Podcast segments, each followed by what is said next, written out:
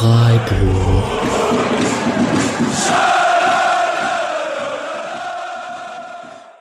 Dann hallo und herzlich willkommen zur 162. Episode des Podcast Freiburg nach dem 2 zu 0 Sieg auf Schalke. Gestern war Sonntag der 30. Oktober, heute ist Montag der 31. Oktober. Die zwei an meiner Seite sind ein bisschen müde. Wir hatten auch die Zeitumstellung am Wochenende. Ich sage erstmal Hallo Julian und Hallo Nick. Hi, hi. Hallöchen. Beide Hallo sagen, ganz genau. Ähm, ich mache ganz kurz, ihr könnt den Podcast unterstützen. Den Spendenlink gibt es in den Show Notes. Es gibt einen Kick-Tipp, wo alle fleißig mittippen, außer ich und Julian? Ey, auch ich, nicht? Ach, ich bin miserabel, aber ich tippe sehr fleißig. ja, das ist, äh, man muss halt erfolgreich auf den SC tippen, ne? Um ja, oben mit dabei zu sein. Ja, ja ähm, ich weiß nicht, wie viele Time to Rise oder Rise Against the Machines Wortwitze im Folgentitel zu finden sein werden. Wahrscheinlich auch, könnte es auch Richtung Schwo Low, Low, Low gehen oder so. Wir werden sehen, was wir am Ende entscheiden. Ähm, ich fange trotzdem mal mit den Einstiegsfragen an. Nick, du hast für die DFL, für Bundesliga.de getickert. War es aufregend? ging so, ne? War ja nicht so arg. Das heißt, außer die, die Sequenz in der zweiten Halbzeit, wo irgendwie acht Chancen im, im Sekundentakt hintereinander waren. Also ich fand es halt ganz spannend, weil für mich halt auch neu war, was Schalke macht. Und dann fand ich sehr spannend, im Prinzip mit den Spielern mitzuerleben. Und es wurde auch danach halt tatsächlich so gesagt, dass die Spieler auch irgendwie nicht wussten, was passiert und dann halt geguckt haben, was passiert jetzt und wie passen wir uns damit an. Ich fand es ganz spannend, mitzuerleben, was passiert jetzt gerade und wie reagiert Freiburg und so. Und deshalb war halt die erste Zeit war irgendwie relativ chancenarm, aber man hat halt relativ viel taktische Bewegungen hin und her gesehen, was ich irgendwie ganz cool fand. Also es war nicht langweilig, aber es war jetzt halt auch nicht ein, Chancenmassaker. Abgesehen von diesen, keine Ahnung, 10, 15 Minuten nach der Halbzeit, wo Freiburg halt einfach komplett alles zerlegt hat. Und Julian, wir hatten im Vorgespräch kurz darüber gesprochen, dass ähm, stellt sich schon eine gewisse Langeweile ein mit den ganzen Siegen, eine gewisse Gewohnheit. Ist auch eine Twitter-Frage gerade gewesen. Ist es so? Du hast gesagt, auf jeden Fall rettet es dein nicht so erfolgreiches äh, Football. Wochenende. Ja, Shoutout an die Chats, Verlierer. Ähm, nee, ich, also ich würde nicht so weit gehen zu sagen. Ich, ich muss, ich muss dazu sagen, äh, Julian sitzt hier gerade im Jets Hoodie, ich sitze äh, im Packers Hoodie und wir leiden miteinander. Ja, Solidarität. Ähm, ja, nee, ich würde schon nicht sagen, dass es irgendwie jetzt langweilig geworden ist oder so, das nie. Aber ich habe schon so, also gerade bei einem 2 zu 0 oder sowas, habe ich dann einfach deutlich weniger Puls, als ich das in den vergangenen Saisons eigentlich immer hatte, auch bei so einer äh, Situation. Und das ist schon so, dass ich dann ähm, gerade von dann, wenn ich es am Fernseher halt sehe, deutlich entspannter bin, als ich das war. Also normalerweise habe ich, glaube ich, noch nie die letzten Minuten sitzend überstanden, so, sondern ich stand dann immer und habe irgendwie, Zweifel habe ich mein Kissen geholt, damit ich irgendwie reinschreien kann, wenn es schlecht läuft oder so.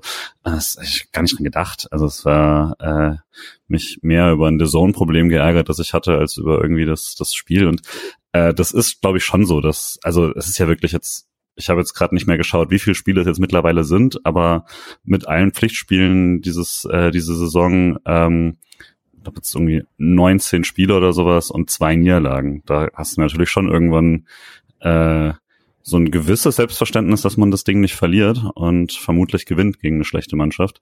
Und das ist neu, das ist schon fun, aber es, also wenn das immer so weitergeht, verstehe ich auch, warum so Top-Teams manchmal nicht mehr so emotional dabei sind, wie ich es normalerweise bin. Das ist schon wild. Ja, ich kann dich ja von Twitter nochmal zitieren mit den neun Spielen in den letzten 30 Tagen und dass man da ähm, sechs Siege, zwei Unentschieden, eine Niederlage hat und ja. trotz Rotation und Dreifachbelastung etc. Also so viel Rotation war es am Ende gar nicht. Kommen wir dann dazu, wenn wir über Karabakh sprechen. Aber das, was für eine unfassbar, unfassbar geile Mannschaft das halt ist, hast du geschrieben. Ich glaube, dem können wir alle nur zustimmen. Ähm, ich habe das Spiel im Fernsehen geschaut, habe die erste halbe Stunde verpasst. Natürlich hervorragender Live-Ticker auf bundesliga.de gelesen, um das Ganze wieder gut zu machen. Ähm, Nick, du wolltest noch ein Ehrenmann-Lob aussprechen am Anfang der Episode, haben wir gesagt. Äh, mein Ehrenmann-Lob, ich, ich hasse dieses Wort, aber mir ist nicht was eingefallen, ähm, geht an Michael Gregoritsch. Der hat nämlich äh, was richtig Cooles gemacht und zwar hat Bremen Einspruch gegen die zwei Spiele Sperre von Marco Friedl eingelegt. Und es wurde im ersten Verfahren abgelehnt, dann haben sie nochmal Einspruch eingelegt und scheinbar wurde dann auch Gregoritsch befragt. Und der hat sich scheinbar so positiv geäußert, dass die Sperre auf ein Spiel reduziert wurde, weil dann steht nach Video anschauen und sprechen mit dem Gegenspieler, also Gregoritsch, ähm, wurde festgestellt, dass dieses dieses Foul irgendwie dadurch entstanden ist, dass es ein beidseitiges Arbeiten mit den Armen war und als erstes von Gregoritsch ausging. Und da auch der, ich glaube, der Sportdirektor von Bremen war, ich bin mir gerade unsicher, ähm, Clemens Fritz, Leiter Profifußball, äh, hat gesagt, hervorzuheben ist auch das Verhalten von Michael Gregoritsch, der mit seinen Aussagen Fair Play bewiesen hat. Von daher gehe ich davon aus, dass er da zur Aufklärung gut beigetragen hat. Mhm. Und dafür mit äh, dafür gesorgt hat, dass, dass die Sperre von Friedel reduziert wurde und am Wochenende wieder spielen darf. Und finde ich sehr, sehr cool von Gregoritsch, dass er da so fair ist und das halt sagt. Ist so ein Gentleman-Move im Erfolg einfacher als auf Platz 17? Ich glaube, die sind doch Buddies, ne? Ähm, also sind beide Österreicher, ja, glaube ich, ne? Haben nach dem Spiel schon gesagt, dass, dass es ihm leid tut, dass es ausgerechnet ihn erwischt hat und sowas. Ähm, klar, kostet ihn ja jetzt auch nichts, das äh, zu sagen, aber fand ich auch sehr korrekt. Ist bestimmt ja auch nervig, so eine Aussage noch zu machen. Ich glaube, da ist auch einfach nach dem Spiel ist es auch einfach scheißegal für Gregoritsch. Also ob jetzt Friedel genau. ein oder zwei Spielsperre fehlt, ist ihm ja shit egal. Ja, vermutlich. Man ist trotzdem kein Tabellennachbar mit äh, Bremen und ich vielleicht, man kämpft jetzt nicht um die gleichen Saisonziele. Da lehne ich mich mal aus dem Fenster. Immerhin. Ähm, wir kommen auf Schalke 04. Ähm, letzten sechs Spiele jetzt verloren. Ich habe es hier offen einmal. Ich kann ja mal die Ausgangslage vor dem Freiburg-Spiel kurz aufzählen mit den letzten Spielen. 1-0 gegen Dortmund verloren, 2-3 gegen Augsburg, 4-0 gegen Leverkusen, 0 zu 3 gegen Hoffenheim und 2 zu 1 gegen Hertha, alles verloren. Und ähm, man kam mit außerordentlich Druck schon nach Fre äh, hat Freiburg erwartet, natürlich auf Schalke. Neuer Trainer Thomas Reis, Nick, du hast es schon angesprochen. Konnte man da jetzt schon was herauslesen? In den Interviews danach war es ja, man, sie wussten nicht genau in welchem System und Streich äh, schenkt den Spielern auch Vertrauen und die lösen das gemeinsam und gucken dann und reagieren, in welchem System Schalke spielt und man weiß, äh, wie man auf welches System reagieren kann und so. Aber konnte man da schon eine Handschrift erkennen? Ja gut, effektiv war es halt der klassische Reisfußball, vor allem gegen den Ball, ähm, wie man es auch von Bochum gesehen hat bisher. Ähm, und was auch sehr gut erklärt, warum es bei Bochum diese Saison scheiße lief, weil Schalke, also Schalke hatte da auch äh, teilweise ein bisschen Probleme mit, weil sie sehr langsame Innenverteidiger haben, gerade mit Yoshida. Ähm, mit Matriciani hatten sie aber einen gelernten Rechtsverteidiger, der ein bisschen schneller ist, der hat das ganz gut, ganz gut abgefangen. Und zwar schiebt man die Abwehrkette immer relativ hoch, zieht die Sturmreihe relativ tief, hat dann einen relativ engen Block und presst dann innerhalb von diesem Block halt extrem rein und versucht dann auszukontern, weil man halt den Gegner dann, dadurch, dass man seine Sturmreihe auch so ein bisschen zurückzieht, halt den Gegner so ein bisschen lockt und dann Räume bekommt. Äh, das hat, hat er bei Bochum ganz lange gemacht. Das macht er jetzt bei Schalke. Es überrascht mich eigentlich gar nicht. Also es ist genau so, wie ich ähm, mir Schalke unter Thomas Reis eigentlich erwartet hätte. Und ja, es hat äh, relativ gut funktioniert, für würde ich behaupten. Also äh, Schalke hat das dafür, dass er jetzt irgendwie erst wann, wann wurde er vorgestellt? Am Donnerstag, glaube ich. Ähm, Echt spät, ne? Ich weiß es auch nicht mehr. Ja, also äh, hat mich, also es war genauso, wie ich mir unter Thomas Reis vorstelle. Es hat mich nur überrascht, dass es so gut geklappt hat, tatsächlich schon. Also ist jetzt auch kein Hexenwerk, aber war schon ordentlich. Also ich finde, man hat schon relativ viel Thomas Reis gesehen.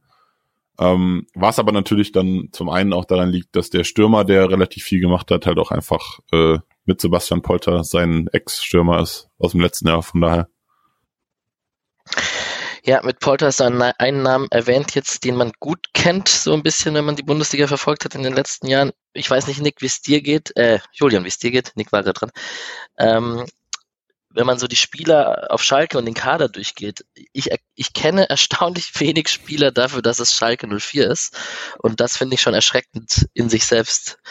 Ähm, klar, man kennt dann so Karaman von Düsseldorf und Bülter irgendwie von Union und Yoshida, den haben sie neu dazugeholt und Schwolo ist auch ein bekannter Name. Aber da laufen schon viele rum, auch die mir echt wenig sagen und wenn man jetzt nicht so viel Fußball schaut wie Nick zum Beispiel, dann kennt man die auch einfach nicht so gut. Wie geht's dir da? Ja, voll ähnlich. Also es spricht ja aber halt auch für den, den, die große Aufgabe, die sie jetzt halt hatten letztes Jahr, diesen völlig absurden Kader äh, umzubrechen. Aber ja, also es, es das wirkt dann halt immer noch nicht wie ein, äh, wie ein jetzt wirklich konkurrenzfähiger Kader in vielen, in vielen äh, Auftritten.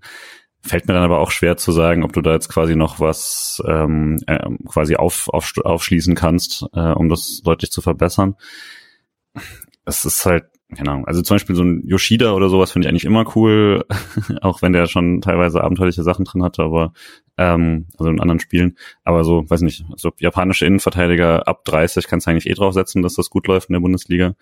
Ähm, ja, aber klar, das ist ist schon heftig, wenn du es dann vergleichst, auch mit dem Abstiegskader, wo man dann immer wieder gesagt hat, das ist ein miserabel zusammengestelltes Team ähm, wo aber Namen dabei sind, die individuell eigentlich besser sein sollten, zumindest mal, als man sie gekauft hat oder so. Das würde ich sagen, ist jetzt nicht mehr der Fall. Ähm, es ist schon krass, dass man quasi jetzt, man kann diese Ausstellung aufmachen und ohne zu wissen, wie die Saison gelaufen ist, aber so ein grobes Wissen, wer wer ist, würde man sagen, ah krass, Freiburg ist die massiv größere Mannschaft und äh, hat sich ja offensichtlich einen viel, viel teureren Kader zusammengekauft. Das ist dann schon äh, ja, Zeichen der Zeit.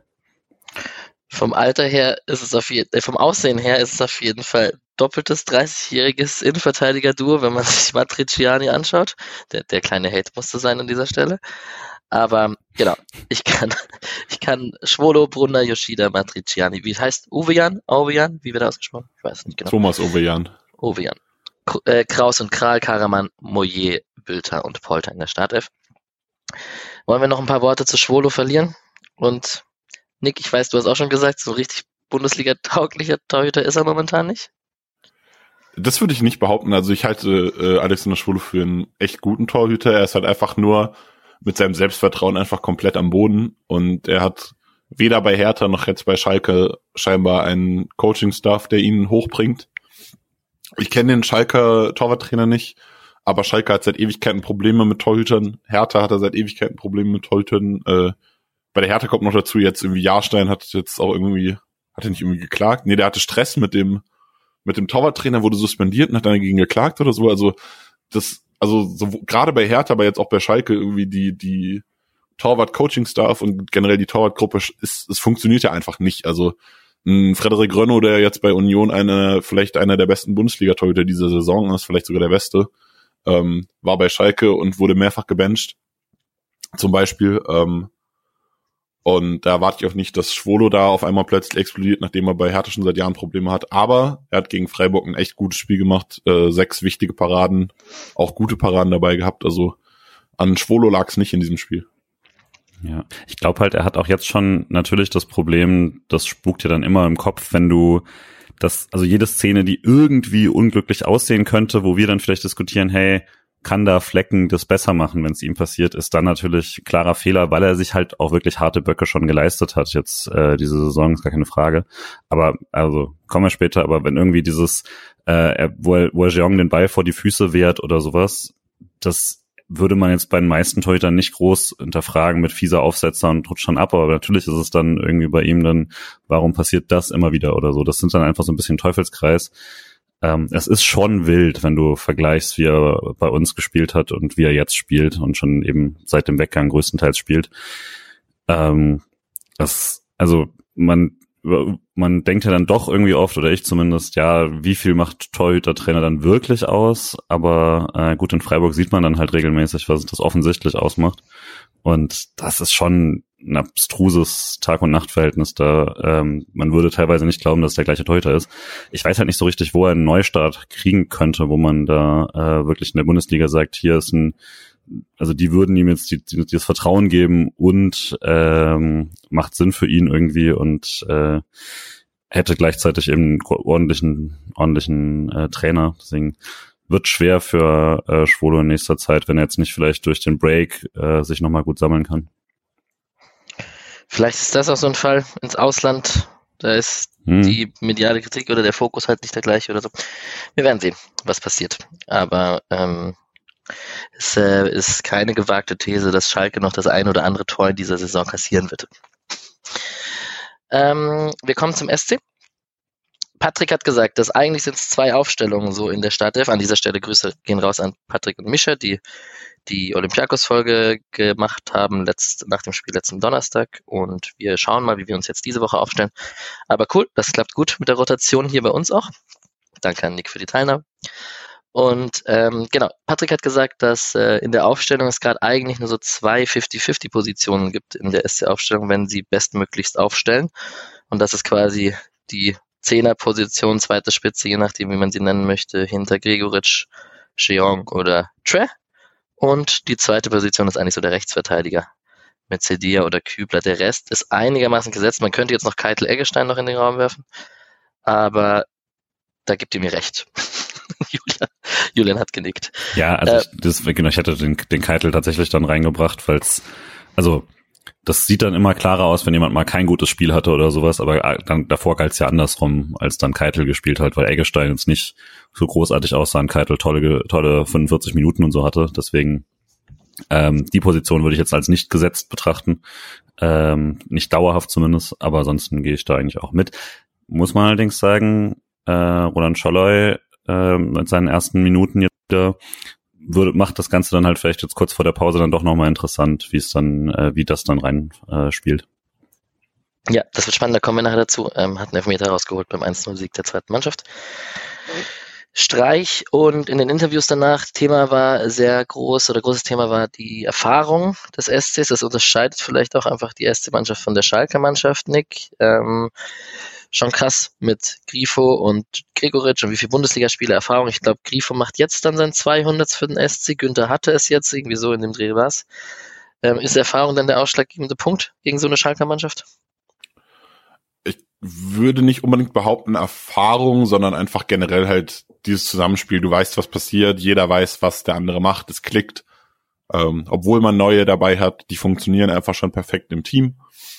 Und das ist halt was, was du bei Schalke nicht hast. Die haben viele Verletzungen in der Defensive gehabt. Das heißt, es rotiert andauernd alles rum. Sie haben jetzt den zweiten Trainerwechsel, wenn man den Interim äh, dazwischen mitnimmt, innerhalb von kurzer Zeit gehabt. Äh, viel, auch halt viel Kaderumdrehung, neues Personal generell. Und dadurch hast du halt einfach einen, einen massiven Vorteil und brauchst gar nicht so krass diese Gegnervorbereitung, äh, wie es halt Streich auch gesagt hat. Also du wartest ab, was mit der Gegner macht und eigentlich weiß dann sofort jeder, okay, das sind jetzt meine Jobs und das mache ich da jetzt und äh, so muss es jetzt laufen. Und ja, das ist halt ein extremer Luxus, den die Freiburger da haben. Voll. Ich fand es noch recht interessant, dass, also ist eigentlich auch nichts Neues, wenn man sich mit Freiburg beschäftigt, aber es wurde auch von The im, am Spielfeldrand Interview mit Streich danach mit, wie viel offensive Freiheiten genießen denn die Spieler und ähm, klar kommt dann Christian Streich die Ecke und sagt, die defensiven Basics, da gibt's keine Freiheiten, aber offensiv können sie sich dann austoben, mehr oder weniger. Ähm, aber auch Abläufe wie hinterlaufen Günther und rechts Doan zieht rein, also auch offensive Abläufe sind ja klar erkennbar trotz Freiheit. Er hat Vincenzo Grifo mit Andres Iniesta verglichen ja, ja, und genau darauf. in dem Moment war ich sehr, sehr gehypt. Same. ja, aber stimmt. Ist er fast so gut? ja, wenn dann besser natürlich. Klar, klar, klar, klar. Also man muss dazu sagen, es ging ums Positionsprofil. Er hat nicht die Spieler Danke. verglichen, aber man muss es der Sachlichkeit halber noch erwähnt haben. Aber also allein, dass er diesen Namen in den Mund nimmt, ist ja schon dadurch vergleicht er ihn ja schon in gewisser Weise auch als Spieler miteinander. Ja, also wenn du mich da hinstellst und ich ziehe mal in die Mitte, würde niemand sagen, ah ja, das der der äh, Julian Iniesta Move. Also das hat ja schon einen Grund. Na gut. Kommen wir zum Spiel. Äh, ich habe mich anhand des Tickers von Dirnik und den Highlights äh, entlang gehangelt, vor allem die erste Halbzeit, die ich nicht gesehen habe. Anfangs kurz einmal Shoutout an Jane, die die ganz brav im Schalke-Stadion auf Schalke den Sticker positioniert hat. Macht das gerne alle weiter so. Und vielleicht noch ein, zwei Worte zur Schalker Choreo, die schon sehr beeindruckend war, habe ich in der Form auch noch nicht gesehen, mit dem Färben und dem Rauch. Gab ein bisschen Polizeistress, was man so mitbekommen hat ich, ich will nicht der Frankfurter sein, der sagt, Frankfurt hat es auch schon gemacht, aber Frankfurt hat es auch schon gemacht. Deswegen äh, wollte ich nur, ich wollte es nur erwähnt haben. Ich wollte es nur gesagt haben, ich wollte es nur gesagt haben, weil Alex sagt, er hat es noch nicht gesehen. Also ich habe das schon gesehen, aber es hat safe auch vor der Eintracht schon jemand gemacht. Also ich erinnere mich auch, dass die Eintracht das schon ein zweites Mal vorher machen wollte, wo es dann verboten wurde von der Polizei und so. Also äh, das, es ist nicht neu, aber es war sehr geil gemacht, auch mit diesem riesigen Trikot und so, also wirklich grandiose Choreo, ohne Scheiß. Das voll schade, dass es da jetzt irgendwie Probleme mit der Polizei gibt. Ähm, Ach, doch völlig unnötig, ne? Also es, klar, das ist ein bisschen schief gegangen, weil einfach das, ich glaube einfach der Rauch hat das Plastik halt dann noch höher ge äh, gemacht, als man es irgendwie gedacht hat und so. Äh, und dann wurde halt alles nochmal so vollgenebelt und das war halt ein bisschen hoch und so. Aber es war halt auch nichts Wildes. Das Spiel war eine Minute unterbrochen und dann lief es weiter. Das war alles völlig okay und da war auch niemand irgendwie groß Äh, ich glaube, die Polizei ist hauptsächlich angepisst, dass man halt eine Choreo angemeldet hat und dann die Hälfte verschwiegen hat. Also ich ja. kann es verstehen, es war irgendwie vorhersehbar, dass es da dann Stress gibt, aber ich fand die Choreo trotzdem sehr, sehr geil. Ja. Alright.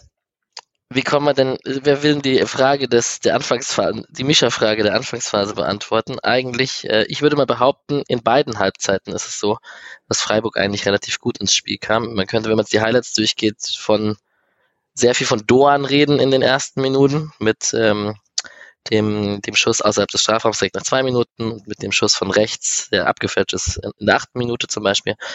Aber äh, eigentlich guter Start von Freiburg, oder Nick? Ja, also Schalke hat man halt gemerkt, die sortieren sich so ein bisschen und Frankfurt, äh, Frankfurt, Freiburg äh, hat dann halt direkt ihre ein, zwei Einzelaktionen bekommen, also gerade halt Dorn. Wenn äh, du noch einmal Frankfurt erwähnst, wirst du rausgeschmissen.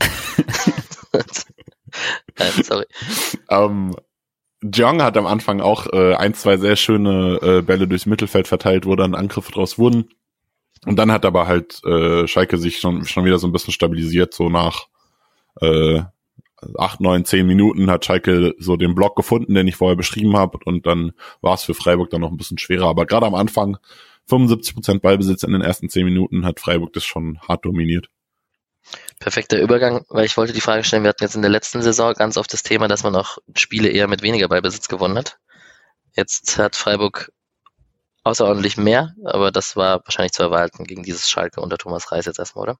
Sowieso und ab irgendeinem Punkt kann auch Christian Streich dann nicht mehr äh, so, sich so kleinreden, dass der Gegner dann tatsächlich das Spiel machen will. Also man ist halt dann doch Dritter und das ist halt äh, Schalke, die nur dank Bochum nicht, nicht ganz unten stehen. So, das ist dann schon ähm, zu erwarten, glaube ich, dass du das öfter machen musst. Äh, ah, doch, die stehen ja ganz unten, Entschuldigung. Äh, jetzt nicht mal mehr das. Ähm, und ja, also finde ich auch völlig in Ordnung. Es war ja jetzt nicht so, dass man in der ersten Halbzeit aus dem Ballbesitz eine komplette äh, Chancendominanz oder so erspielt hat. Das hat ja jetzt nicht unbedingt funktioniert, aber was man halt dann trotzdem dadurch hatte, ist eine Spielkontrolle in der ersten halben Stunde zumindest mit sehr wenig Schalke überhaupt im Spiel. Und das ist gut, weil das hat man so nicht immer gehabt. Es gab ja schon durchaus Freiburg-Spiele, wo man zwar den Ballbesitz hatte, aber trotzdem die Chancen des Gegners da waren, weil man halt zu leicht in irgendein Umschalten geraten ist. Ist auch später so ein bisschen so. Ähm, aber das sieht schon besser aus. Aber klar, nach wie vor ist das natürlich der Entwicklungsschritt, den jede Mannschaft gehen muss, die das, äh, die solche Spiele öfter jetzt bekommen wird, wo der Gegner einfach überhaupt kein Interesse am Spiel selbst hat ähm, nämlich dann diese Kontrolle dauerhaft durchzuziehen und daraus dann auch Chancen zu kreieren. Das ist natürlich ein bisschen schwieriger, als das über gutes ähm, äh, überraschend, über, über überraschende Pressing-Momente äh, reinzukommen oder sowas. Ähm, aber ja, also ich denke, das wird jetzt nicht das letzte Spiel gewesen sein. Vielleicht 75 Prozent kriegt man es nicht so häufig, äh, aber mit mehr Ballbesitz, das wird nicht mehr wie vor drei, vier Jahren, wo man dann fast jedes Spiel damit verloren hat. Zumal Streich das ja auch eigentlich gerne hat. Also eigentlich spielt Streich ja gerne mit Ball am Fuß. Ähm, es ist ja mehr so ein bisschen pragmatisch, dass er halt sehr hart gegen den Ball arbeiten lässt. Oder beziehungsweise ist halt wichtig, dass es ist, damit dann der Rest funktioniert. Aber ich glaube, wenn er, das ist immer so dieses Thema, wir hatten das neulich, als es um Union ging, äh, nach meinem Rasenfunkauftritt auch, äh, hatte ich das ganz viel. Äh, wie würdest du spielen lassen, wenn du alles Spielermaterial der Welt zur Verfügung hättest? Und ich glaube, Streich wäre dann eher Pep Guardiola als, keine Ahnung, Atletico Madrid oder so. Safe. Er spielt ja auch eher mit Iniesta als mit, keine Ahnung. Es fehlt mir das, das der Vergleich auf der gleichen Position zum anderen Spielstil. Naja. Ähm, also über den großen Ballbesitz haben wir schon geredet. Drückt dieser Einschluss mit Doan, der sehr aktiv Posten war in der Anfangszeit und der Gefahr ausgestrahlt hat, wenn man die Highlights sich angeguckt hat, weil ich habe jetzt die erste halbe Stunde nicht gesehen. Oder ist das schon auch einfach so, dass, dass die meiste Gefährlichkeit über die rechte Seite ausging? Weil wir reden ja auch oft über die linke Seite. Glaube nicht. Also, keine Ahnung. Also, vielleicht in den ersten zehn Minuten jetzt so generell, das weiß ich nicht, aber ich würde über das generelle Spiel nicht behaupten, dass es so war. Okay. Wir haben in der 18. Minute eine gelbe Karte für Sebastian Polter. Patrick, äh, Grüße gehen raus an Patrick, äh, er liebt diesen Spieler, ähm, hält Grifo fest im Konter. kann man geben, würde ich mal sagen. Ich fand die, wie fand die Linie vom Schiri? Ich fand die gelbe Karte zum Beispiel für Günther ganz am Ende, die fand ich ziemlich hart, aber die kann man dann wahrscheinlich genauso geben. Und ich fand sie auch ein bisschen unnötig, dass Günther die sich abgeholt hat. Jetzt kleiner Vorgeschmack dafür. Aber ähm, generell Linie Schiri, okay, oder? Ja, also ich habe vielleicht ist das eine der Teile vom, ich bin entspannter beim Schauen aktuell, ja. dass ich da nicht ja. so, also ich habe gar nicht groß drüber nachgedacht. Es gibt so ein, zwei Szenen, die mich ärgern, das ist immer so. Ähm, aber das war also späteren Abseits oder sowas, da hat der Schiedsrichter jetzt nicht direkt was mit zu tun. Ich hatte da jetzt, ich hatte jetzt kein Problem damit. Ähm, kann man natürlich auch sagen, das sagt man, wenn jemand für einen pfeift, da würde ich jetzt aber auch sagen, das war nicht gegeben. Ähm, und selbst, also es war auch nicht so giftig dann in Schalke, wie man es jetzt, wie es jetzt zum Beispiel bei äh, Frankfurt Dortmund war. Jetzt habe ich es im Spiel gebracht. Ähm, und das würde jetzt schon sagen, das schien von der Linie her jetzt nicht total äh, einseitig oder so. Dazu muss man sagen, dass er auch äh, sehr konsequent in seiner Linie war. Also er hat äh, auch über 90 Minuten hat Dinger durch einfach ähnliche Situationen relativ konstant ähnlich bewertet. Er hat sehr selten gelbe gegeben, aber wenn sie nötig waren, also wie bei taktischen Fouls, wie von Polter eben zum Beispiel, dann hat er sie auch, dann, ich glaube, er hat, also ich kann mich nicht erinnern, dass er ein taktisches Foul verpasst hat, wo er eine gelbe Karte gegeben hat, es sei denn, es war jetzt, also eine Situation gab wo ich mir kurz dachte, okay, aber dann dachte ich dann, okay, eigentlich steht die Defensive auch eigentlich so sicher, dass man da nicht gelb geben muss und dann fand ich es eigentlich auch irgendwie wieder gut, dass es nicht gemacht hat. Von daher, er war locker in der Kartenverteilung aber hat, äh, wenn es wichtig war, dann die auch konsequent durchgegeben und sowas mag ich bei Schiedsrichtern eigentlich sehr, sehr gerne. Auch wenn ich mir beim fünften Foul nach Polters gelber Karte gedacht habe, irgendwann ist jetzt eigentlich Zeit für die rote. Mhm. Aber dann hat äh, Thomas Reis das sich wahrscheinlich auch gedacht und hat dann halt auch Polter rausgenommen. Ich mache mal weiter mit den Highlights. Wir haben in der 23. Minute einen Fernschuss von Jeong, den ich in den Highlights leider nicht gesehen habe. Ich habe mir dann die, das ganze komplette Spiel und dahin zur, zur Minute bin ich nicht hingegangen, äh, nicht nochmal angeschaut. Ich kann dazu jetzt nicht so viel sagen, außer dass im WhatsApp in der Gruppe wurde gesagt, guter Schuss. Ja, der war fun einfach, weil es halt so ein Drehschuss ist, der eigentlich total albern ist von der Art, wo er da steht und was, was da, also eigentlich null Chancen und dafür wird der ganz schön gefährlich. Also das sah cool aus, fand ich. Also wenn ich ähm, eine Analyse geschrieben hätte, hätte ich anhand dieses Schusses gesagt, das Tor von Grifo hat sich angekündigt weil es halt genau dieser Raum ist. Man zieht, man lockt Kraus so ein bisschen, ich will nicht zu weit vorgreifen, aber man lockt Kraus so ein bisschen raus, kommt dahinter in die Tiefe. Yoshida als rechter Innenverteidiger ist cooler Verteidiger, aber halt nicht mehr so schnell beweglich, schafft es dann nicht, diesen Schritt rauszumachen. Und dann kommt man da in diesen linken Halbraum und kann dann von da so einen, so einen Drehschuss in Richtung rechten Winkel loslassen. Äh, das war von Jeong die Chance und wir kommen zu zweimal Grifo, kommen wir später auch noch. Also es war durchaus was, was Freiburg sehr, sehr viel attackiert hat und Jong hat das quasi eröffnet und ich weiß nicht, ob man da vielleicht auch, äh, ob Grifo das gesehen hat und sich dachte, da will ich vielleicht auch nochmal hingehen. generell fand ich es ab da waren jetzt die besten Minuten erstmal der ersten Halbzeit, ähm, weil davor hatte man quasi gesagt die Kontrolle, aber jetzt nicht wirklich Chancen, man hatte so ein paar Chancen auf Chancen. Yoshida, der mal vor Kübler irgendwie klärt am Anfang und Eggestein und setzt mal so einen Kopfball vorbei und so. Und dann ist man wirklich drumrum, also Belagerung, aber halt nicht wirklich irgendwas bei rausgekommen. Ab da glaube so zwischen der, was war es jetzt, 22. und 30. Minute hat man echt ein paar Mal jetzt richtig gute Szenen. So äh, Kübler hebt ähm, Doan eigentlich richtig schön frei, der rennt dann selber in den 16er, könnte passen, finde es aber okay, dass er selber macht, das darf Doan, aber schießt ihn dann ziemlich schlecht. Ähm, und direkt danach nochmal so ein super Ballgewinn von Eggestein im Mittelfeld gegen Schalker, die da echt so ein bisschen gepennt haben generell äh, und da nicht so gerechnet haben, dass da so ein starkes Pressing kommt. Und dann so ein bisschen komisches Missverständnis zwischen Gregoritsch und Eggestein, aber da war es dann wirklich so, dass ich dachte, okay, jetzt ist Freiburg richtig drin. Ähm, und das hat dann nur leider nicht, nicht ganz so gut gehalten. Ähm, und der 30. nochmal so mehrere Ecken hintereinander, die erst sehr flach waren, die nicht so richtig durchkamen. Und dann die dritte, die richtig gut kommt. Und dann, ich weiß gar nicht mehr, wer köpft, aber äh, Gregoritsch steht schon wieder im Weg damit. Ich glaube, der wäre da auf Der Kom Kommentator sagt Höfler, aber es war Ginter, der den äh, dann hinter Höfler an den Ball kommt. Ja, und dann hätte er ihn aber quasi, genau, er blockt ihn, ich glaube, der Schei also er blockt ihn, aber der, sein eigener Verteidiger steht direkt hinten dran, deswegen wäre er eh nicht, glaube ich, durchgekommen, aber es ist ein bisschen unglücklich jetzt in den letzten Wochen, wie oft er da im Weg steht.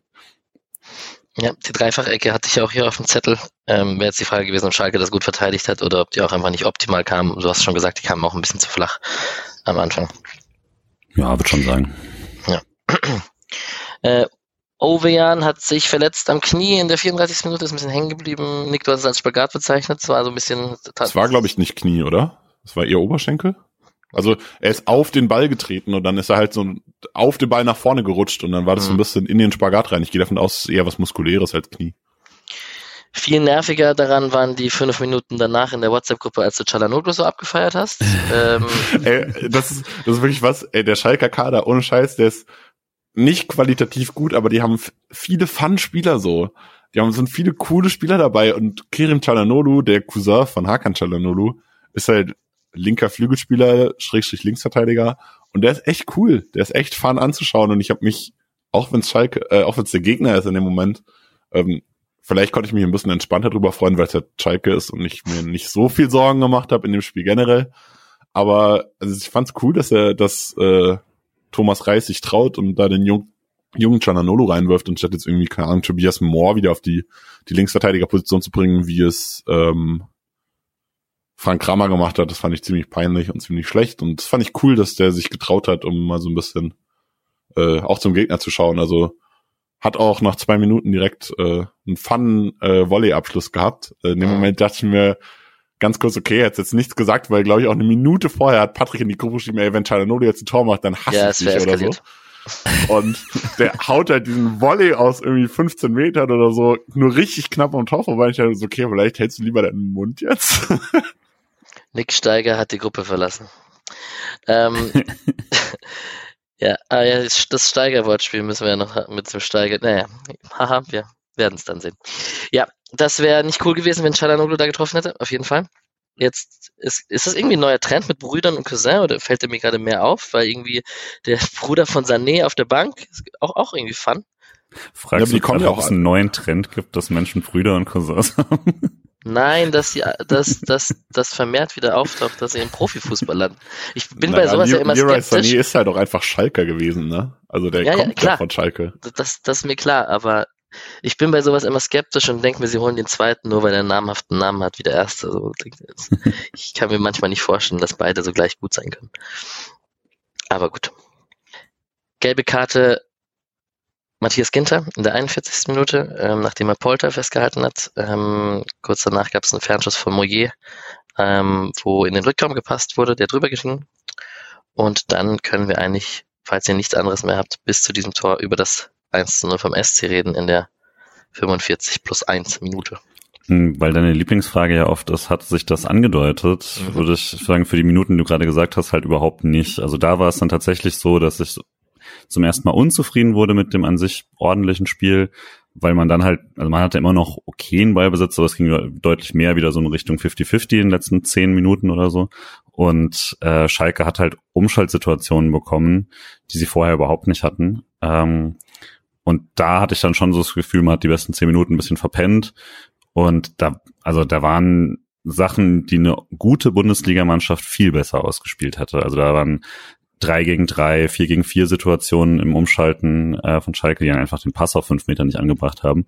Aber das war jetzt nicht, dass man es perfekt zugestellt hat oder so.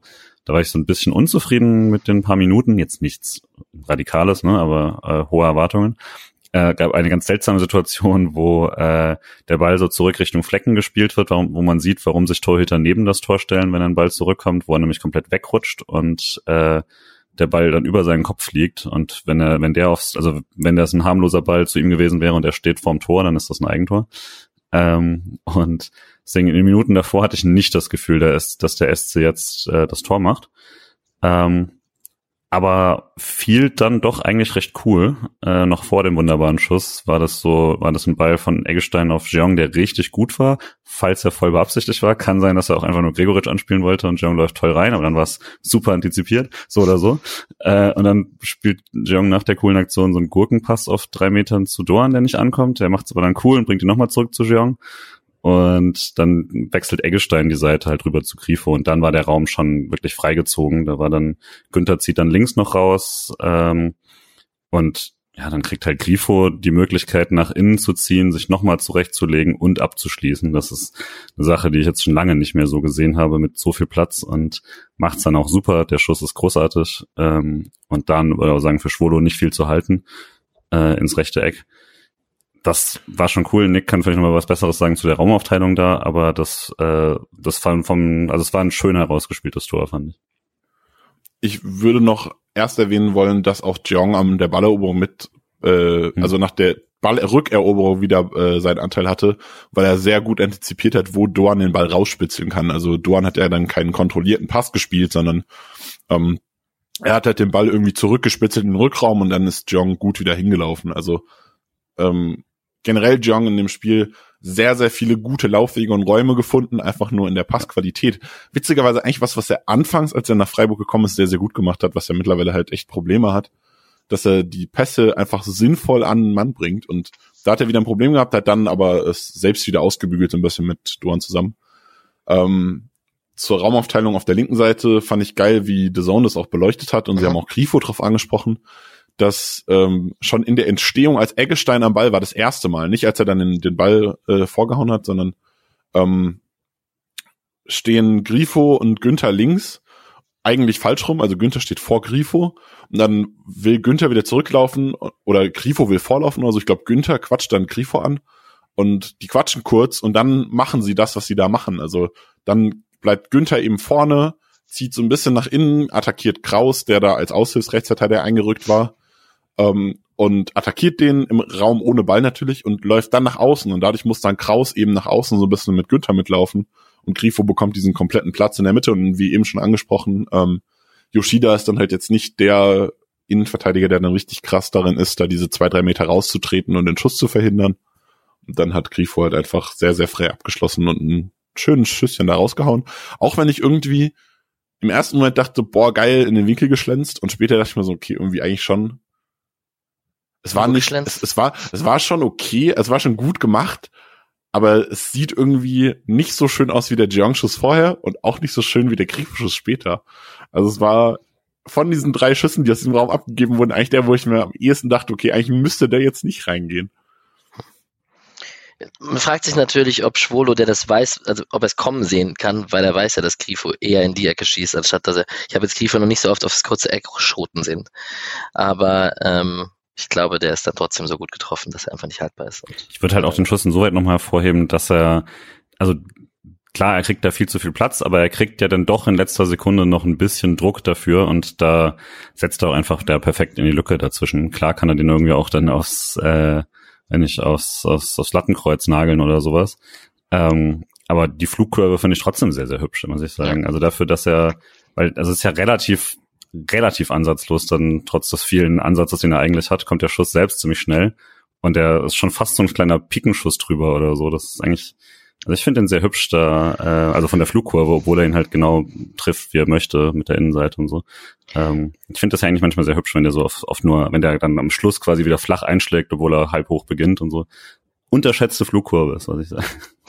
Ähm, was ich dazu noch erwähnen wollte, ich habe mir die Szene jetzt extra gerade nochmal kurz angeguckt.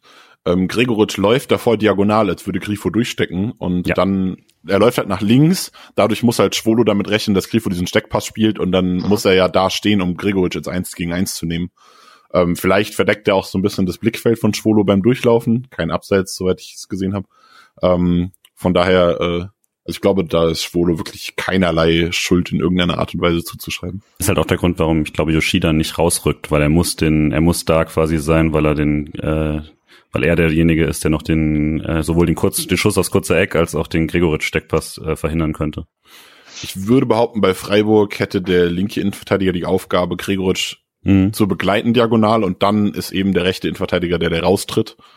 Aber ich weiß, ich habe jetzt irgendwie nicht im Kopf, das kann ich dir jetzt an, anhand von einem Spiel nicht sagen.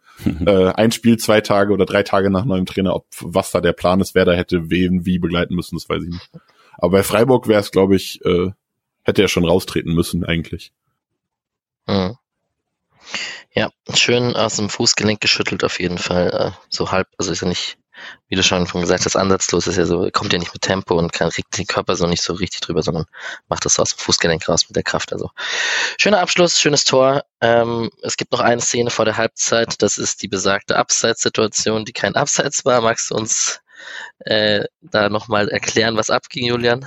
Es war letztlich nicht wild, es war einfach mehr lustig, weil es einfach, also Äh, bei Günther kriegt er den Ball zugespielt und das ist halt super deutlich kein Abseits. Und das sind bei zwei Schalkern kein Abseits. Bei dem einen ist es noch, ähm, ist es zumindest noch so verständlich, weil äh, ich glaube, Matriciani ist, geht dann quasi entgegen. Das ist dann so, die, auch, auch da musst du es trotzdem sehen, aber es ist zumindest eine gegenläufige Bewegung. Ich würde sagen, Yoshida steht da einfach und es ist immer noch kein Abseits. Das war schon tough, den, das nicht zu sehen. Günther macht es dann aber auch so ein bisschen schlafmützig und äh, holt dann eh nur die Ecke raus, obwohl er eigentlich viel, sehr viel Platz hatte. Äh, deswegen war es jetzt auch nicht so wild, dass man die Ecke nicht bekommen hat oder so. Aber ich fand es für ein Bundesligaspiel war es eine der krasseren äh, Abseitssachen, die ich seit einer Weile gesehen hatte. Ich war bei dieser Szene massiv beeindruckt von Jong, ähm, der in den Raum bewegt, den Pass von Brunner abfängt dann merkt, okay, ich habe keinen Anspielpartner nach vorne, dreht sich um, hat, sieht keinen Anspielpartner nach hinten, dribbelt sich durch zwei oder drei Spieler durch und legt zu Höfler, der halt dann links rausspielen kann. Also fand ich sehr beeindruckend, sehr, sehr geil gemacht. Ja, generell vielleicht an der Stelle, die kann man ja die Frage aufmachen, ging der, also offensichtlich ging der Plan auf, in dem Spiel Jean für Trade zu bringen. Ähm, wie sehr verändert sich das Spiel, wenn, je nachdem, wer spielt? Oder sind ich sie würde behaupten, so ähnlich sind sie sich ja dann doch nicht am Ende. Ich würde behaupten, Trey ist sehr viel sicherer am Ball momentan. Ähm, bringt halt die Pässe an, spielt gut im Kombinationsspiel mit und ist dann halt so ein bisschen individuell ein geilerer Zocker, so, so jemand, der halt dann mal eins der Spiele ausnimmt und damit dann irgendwie sowas kreiert, so wie es halt ein Grifo ist, wie es ein Dorn halt auch sehr krass ist. Ähm, und gerade wenn du Grifo und Dorn schon hast, ich habe das schon häufig angesprochen, dass die sich so ein bisschen Balance geben und wenn du dann noch mal Trade dazu hast, dann hast du halt drei Spieler, die du irgendwie im, im besten Fall doppeln musst und das ist halt super krass viel Gefahr. Und Jong ist jetzt halt jemand, der so ein bisschen sich in den Räumen bewegt, clevere Laufwege hat, auch im Pressing sehr viel cleverer ist als äh, Trey. Trey läuft auch sehr viel, aber Jong ist im Stellungsspiel vor der Pressing-Aktion und dann auch im, im, im, im Tempo, in der Bewegung, glaube ich, gefällt er mir im Pressing deutlich besser als Trey. Also es ist so ein bisschen, ähm, ja, Trey, Trey glänzt momentan ein bisschen mehr mit individuellen Fähigkeiten und Jong halt vor allem mit Cleverness und das hat in dem Spiel sehr gut funktioniert. Wir hatten letzte Saison ja oft über Pärchenbildung auch gesprochen. Das ist jetzt äh, bei Gregoritsch natürlich, der sehr gesetzt ist, momentan schwierig. Also geht es darum, das Pärchen mit Gregoritsch zu bilden. Naja, wir werden sehen, wie. Jetzt ist ja Lukas Höhler zurück. So, Halbzeit 1-0. Ähm, wir können auch direkt über die zwei, in die zweite Halbzeit springen und ich würde behaupten, der SC kam sehr gut aus der Pause. Etwas, was jetzt zum Muster wird. Oder es scheint so auf jeden Fall, dass momentan, wenn man aus der Pause kommt, ein paar Sachen justieren kann. Das hatten wir jetzt in den letzten Spielen ein paar Mal gesehen, dass man die ersten Minuten nach der Pause relativ gut rauskommt und ähm, recht dominant auftritt. Das ist auch irgendwie etwas, was einen in so einer ersten Halbzeit und es ist 30. Minute und es steht noch 0-0 und man hat noch nicht so viele Chancen erarbeitet, was einen momentan noch entspannt sein lässt, weil man weiß, in der Schlussphase oder nach der Halbzeit etc., es wird bestimmt noch eine starke SC-Phase kommen. Geht euch das auch so, Julian? Ja, das ist ja das, was Nick öfter sagt und Mischa öfter sagt. Das ging mir selten so und tatsächlich habe ich jetzt mhm. in dem Spiel auch das Gefühl gehabt, okay, sollte dann hoffentlich in der zweiten kommen, schon vor dem Tor. Ähm, es war ja halt dann schon so, dadurch, dass man äh, nicht sich nicht so viele Chancen erspielt hat, dass es dann, äh, dass ich dann auch nicht so genau wusste, ob das jetzt, äh, ob dieser dieses Aufdrehen dann kommt. Äh, nach dem Tor dachte ich dann schon, okay, das muss eigentlich nur nur besser sein. Ich fand aber gar nicht am Anfang, dass es jetzt so war, also vor dem 2-0, dass Schalke jetzt irgendwie komplett aufgemacht hätte oder sowas oder hochgerückt wäre massiv und man deswegen jetzt mehr äh, mehr Situationen gehabt hätte, sondern die sind meistens eigentlich dadurch entstanden, dass man äh, entweder sehr, sehr gute Passideen mal hatte und die auch mal umgesetzt hat und die nicht nur gut gedacht hat und dann irgendwie den Pass nicht angebracht hat, ähm, oder halt einfach mit den klassischen Freiburger Qualitäten aus den, aus den Standards. Ähm, aber deswegen, ich hatte jetzt gar nicht den Eindruck zum Beispiel, dass Schalke jetzt irgendwie groß was anders gemacht hat, sondern dass es dann einfach äh, das das gleiche in besser vom SC war in den Minuten danach. Vielleicht hat Nick da mehr gesehen, aber so kam es mir jetzt erstmal vor. Würde ich auch sagen. Also Schalke ist nicht schlecht aus der Halbzeit gekommen, sondern ähm, also das ist halt, ich glaube, wenn du, das ist dann, dann das, wo eine sehr gute, ein sehr, sehr guter Coaching-Staff einfach den best, die beste Auswirkung hat. Gerade in dem, also jetzt bei diesem Schalke-Spiel nochmal extrem krass, weil du halt am Anfang gar nicht wusstest, was dich erwartet. Aber die Halbzeitpause ist der Moment, wo du, wo der Trainer in Ruhe seinen Spielern zeigen kann, ey, da und da und da haben die Probleme und das wollen wir attackieren und das ist der Plan. Und das ist dann halt der Moment, wo richtig gute Trainer glänzen können, weil sie halt sagen, wirklich den Spielern den Plan mitgeben können, wie besiegen wir jetzt diesen Gegner. Davor kannst du sagen, okay, wahrscheinlich machen sie das und das und das und da wollen wir so drauf reagieren. Aber in der Halbzeit kannst du wirklich sagen, sie machen gerade das und da wollen wir rein. Und wenn der andere Trainer es nicht schafft, das irgendwie im Spiel zu coachen, läuft es dann 45 Minuten und du haust voll in diese Kerbe rein und das hat halt diese ersten 15 Minuten einfach sehr, sehr gut funktioniert. Mit, ich erwähne es heute nicht zum letzten Mal, einem sehr, sehr guten Jong, der einfach, also wirklich, wirklich ein sehr, sehr starkes Spiel gemacht hat. Ähm, hat mich sehr überzeugt. Ich kann ja, jetzt habe ich den Kreisliga Alex raus zum Thema Halbzeitpause, weil da kann ich mal kurz aus dem Nähkästchen quatschen, wie wir das machen, weil äh, Coach und zweiter Coach und Mannschaftsrat, also die Kapitäne auf dem Platz, die, bevor es dann in die Halbzeitkabine geht, gibt es so drei, vier Minuten, setzt man sich kurz zusammen oder steht kurz zusammen, würdet ihr mir würdet ihr eine Auswechslung empfehlen. Also man, wir klären das zusammen so. Ich könnte mir das bei Freiburg auch vorstellen, dass dann Streich mit Grifo und Günther oder whatever kurz gespricht und so. Und ähm, ob es irgendwelche Anpassungen geben müsste. Dann wird kurz gequatscht und dann wird darüber mit, mit dem Team gequatscht, wer ähm, wie, wo was verändert wird und welche Auswechslungen es gibt und so. Ähm, Wäre ja auch mal eine interessante Frage tatsächlich, wie genau die Halbzeitansprache so ein Streich fürs nächste Spielerinterview. Voll. Könnte man das mal machen. So, jetzt beginnt eine recht wilde Zeit. Das erste ist ein Grifo-Schuss äh, der Aufsetzer, also der kommt einmal den Rasen auf, bevor er kommt und Schwolo lenkt ihn zur Seite ab. So, wir haben vorhin schon darüber geredet, dass wenn Jeong den Nachschuss macht und den Volley reinknallt, dann redet man vielleicht über Schwolo, so eher nicht. Aber oh, ich weiß nicht, ob man Jeong da so einen krassen Vorwurf machen kann, weil der schon auch überrascht wird. Aber klar, man kann ihn auch machen an einem guten Tag. Also dazu muss ich auch sagen, ich mache Schwolo da null. Also selbst wenn Jong trifft, Schwolo macht halt das Beste draus. Er bekommt einen richtig satten Schuss pariert, äh, äh, äh, vorgesetzt und pariert ihn halt zur fernen Seite, wo wenig Spieler sind, nach außen weg. Und dann muss man halt ganz ehrlich sagen, warum steht Jong auch so alleine? Also da dürfte dann halt auch ein Verteidiger eigentlich stehen. Und dann also ist es halt null gefährlich. Ja, genau. Das Hauptding in der Szene ist ja, dass es ein kurzer Freistoß ist, ne, von Günther auf Grifo. Die machen dann eine kurze Variante bei einem, bei einem 40 Meter Freistoß, nachdem er getroffen hat. Und das Resultat dieses Spielzugs ist, dass Grifo ungestört äh, an den 16er kommt und also ne, schon ein weiter Schuss, aber ähm, der Ball rutscht dann halt so ein bisschen fies durch. Ich würde schon sagen, dass man ihn vielleicht ein bisschen besser abwehren könnte, aber ja, für Jeong fies es spricht halt, um jetzt den Bad Cop bei Jeong zu spielen, schon, das sind halt dann schon die Sachen, wo er immer noch diese leichte Hektik hat, irgendwie immer in den Situationen. Der hier war schon nicht einfach, deswegen würde ich mir jetzt auch keinen Riesenvorwurf draus machen. Ähm, aber wo man immer gehofft hat, dass er irgendwie mal den Jump macht, wo er dann einfach ganz kaltschnäuzig da ist, weil er sieht ihn schon ein bisschen und dann kriegt er einen Volley-Schuss draus und so. Also kann man schon eher machen als nicht, finde ich. Hatte auch irgendwie 0,25 XG oder so, also scheint auch irgendwie statistisch eigentlich eine, eine gute Chance gewesen zu sein. Hm. Ähm, also im Nachhinein denke ich mir auch so, boah, eigentlich muss er den machen. Im Spiel dachte ich mir, okay, das war jetzt auch echt scheiße irgendwie. Echt eine, eine schwierige Situation. Ja. Ich glaube, wenn, wenn das Spiel am Ende 1-1 ausgeht, ärgerst du dich sehr darüber und wenn das Spiel 2-0 ausgeht, dann ist das halt ja. passiert. Vor allem, weil Jong halt sonst sehr gut war. So, es gab einen Kieferschuss, der geblockt wurde. Dann kommt eine Flanke von Günther von der rechten Seite ganz übers ganze, über den ganzen Strafraum bis zum langen Pfosten. Das müsste Ginter gewesen sein, ne? Also zumindest hat es der Kommentator gesagt mit dem Kopfball.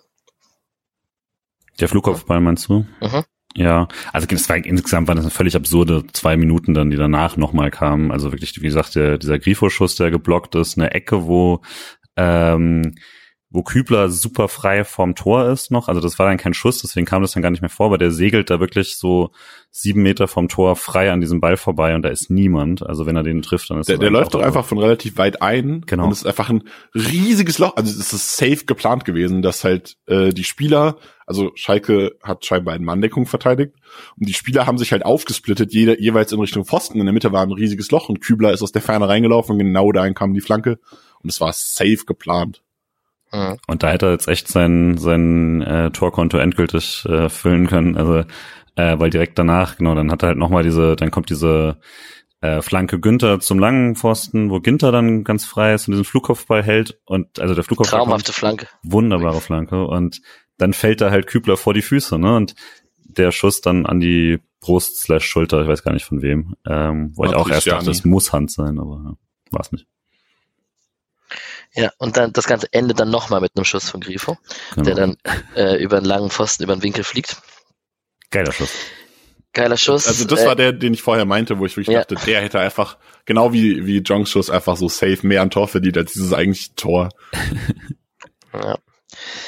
Beim Kopfball Ginter äh, habe ich dann geschrieben, oder danach, als ich mir die Highlights angeschaut habe, nochmal, dass halt echt bitter ist für Günther, dass er immer noch mit null Assists da steht. Also, also, so langsam wird's bitter und ich, ich weiß nicht, ich habe ja das Fass aufgemacht, ob jetzt ein guter Linksverteidiger in der Bundesliga, der null Assists hat, mit zur WM fährt oder so. Also ob das jetzt nur in den Zahlen belegbar ist, das glaube ich nicht. Aber trotzdem halt bitter einfach. So, wenn man auf die, auf die nackten Zahlen schaut, ist das natürlich da waren ein paar Chancen dabei. Wir hatten es ja letztes Mal schon von den X-Assists und so bei Günni, dass er da top dabei ist in der Bundesliga. Zumal Günther auch diesmal wieder richtig gut war. Also er hat ein, ja. ein gutes bis sehr gutes Spiel abgeliefert, auch wenn er keinen Assist hat. Genau, und diese Phase hat Schalke quasi überwunden. Wir haben einen Fernschuss von Bülter in der 56. Minute und einen Doppelwechsel. Herausgearbeitet von Chalanolu. ja, vom wunderbaren Chalanolu.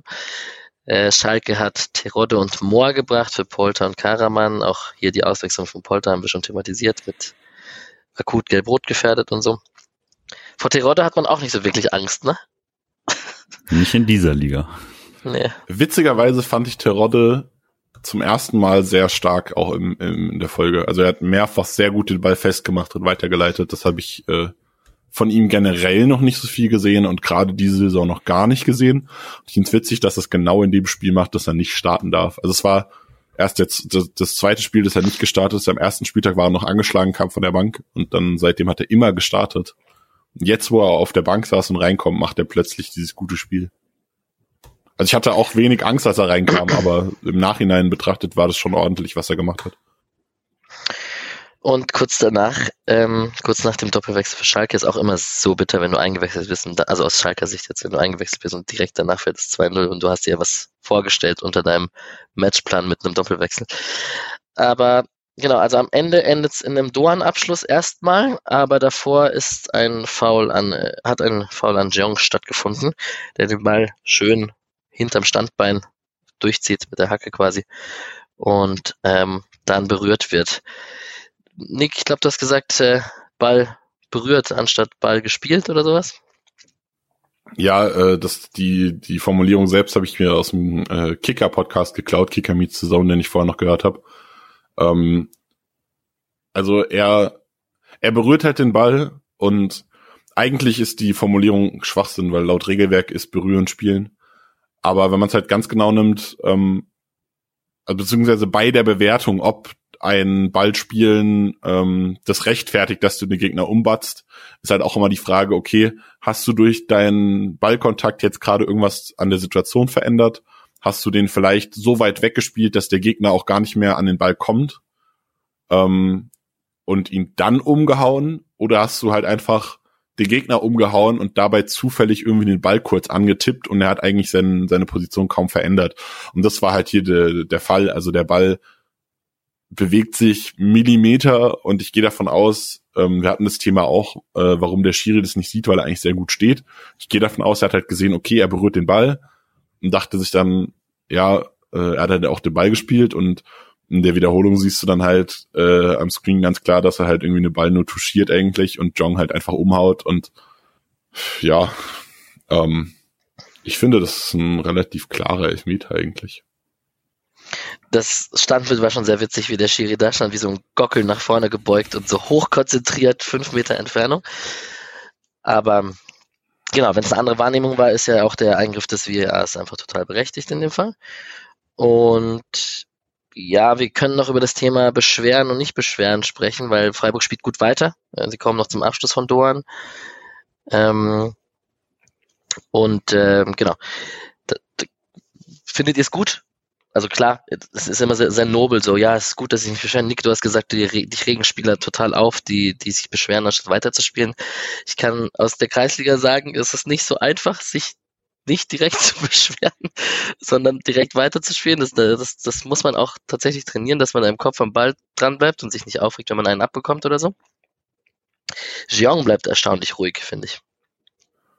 Ich weiß nicht, warum Jong ruhig bleibt, aber am Ende, das Ding ist halt, du klaust dir halt häufig, wenn du, wenn du dich aufregst, klaust du dir selbst die Möglichkeit, weiterzuspielen. Hier hast du ist die, die perfekte Szene einfach. Danach kommt halt Doan zum Abschluss, weil alle weiterspielen. Und der Abschluss war jetzt nicht herausragend, auch die Position war nicht herausragend. Aber jetzt stell dir mal vor, äh, Doan zimmert diesen Ball unter die Latte oder so und dann juckt halt auch keine Sau, was davor passiert ist. Und nach dem Schuss kannst du halt immer noch sagen, ey, ich wurde erwischt und dann kann immer noch der, der Videoschiedsrichter drauf gucken. In der Kreisliga, okay, ey, du willst halt direkt meckern, weil du kriegst ihn zehn Minuten später nicht mehr oder zehn Sekunden später nicht mehr. Aber in der Bundesliga geht es ja und dann verstehe ich es nicht. Ganz schlimm und offensiv denke ich immer so, ja, ey, gut, wenn du deine Chance ergibst, mach halt.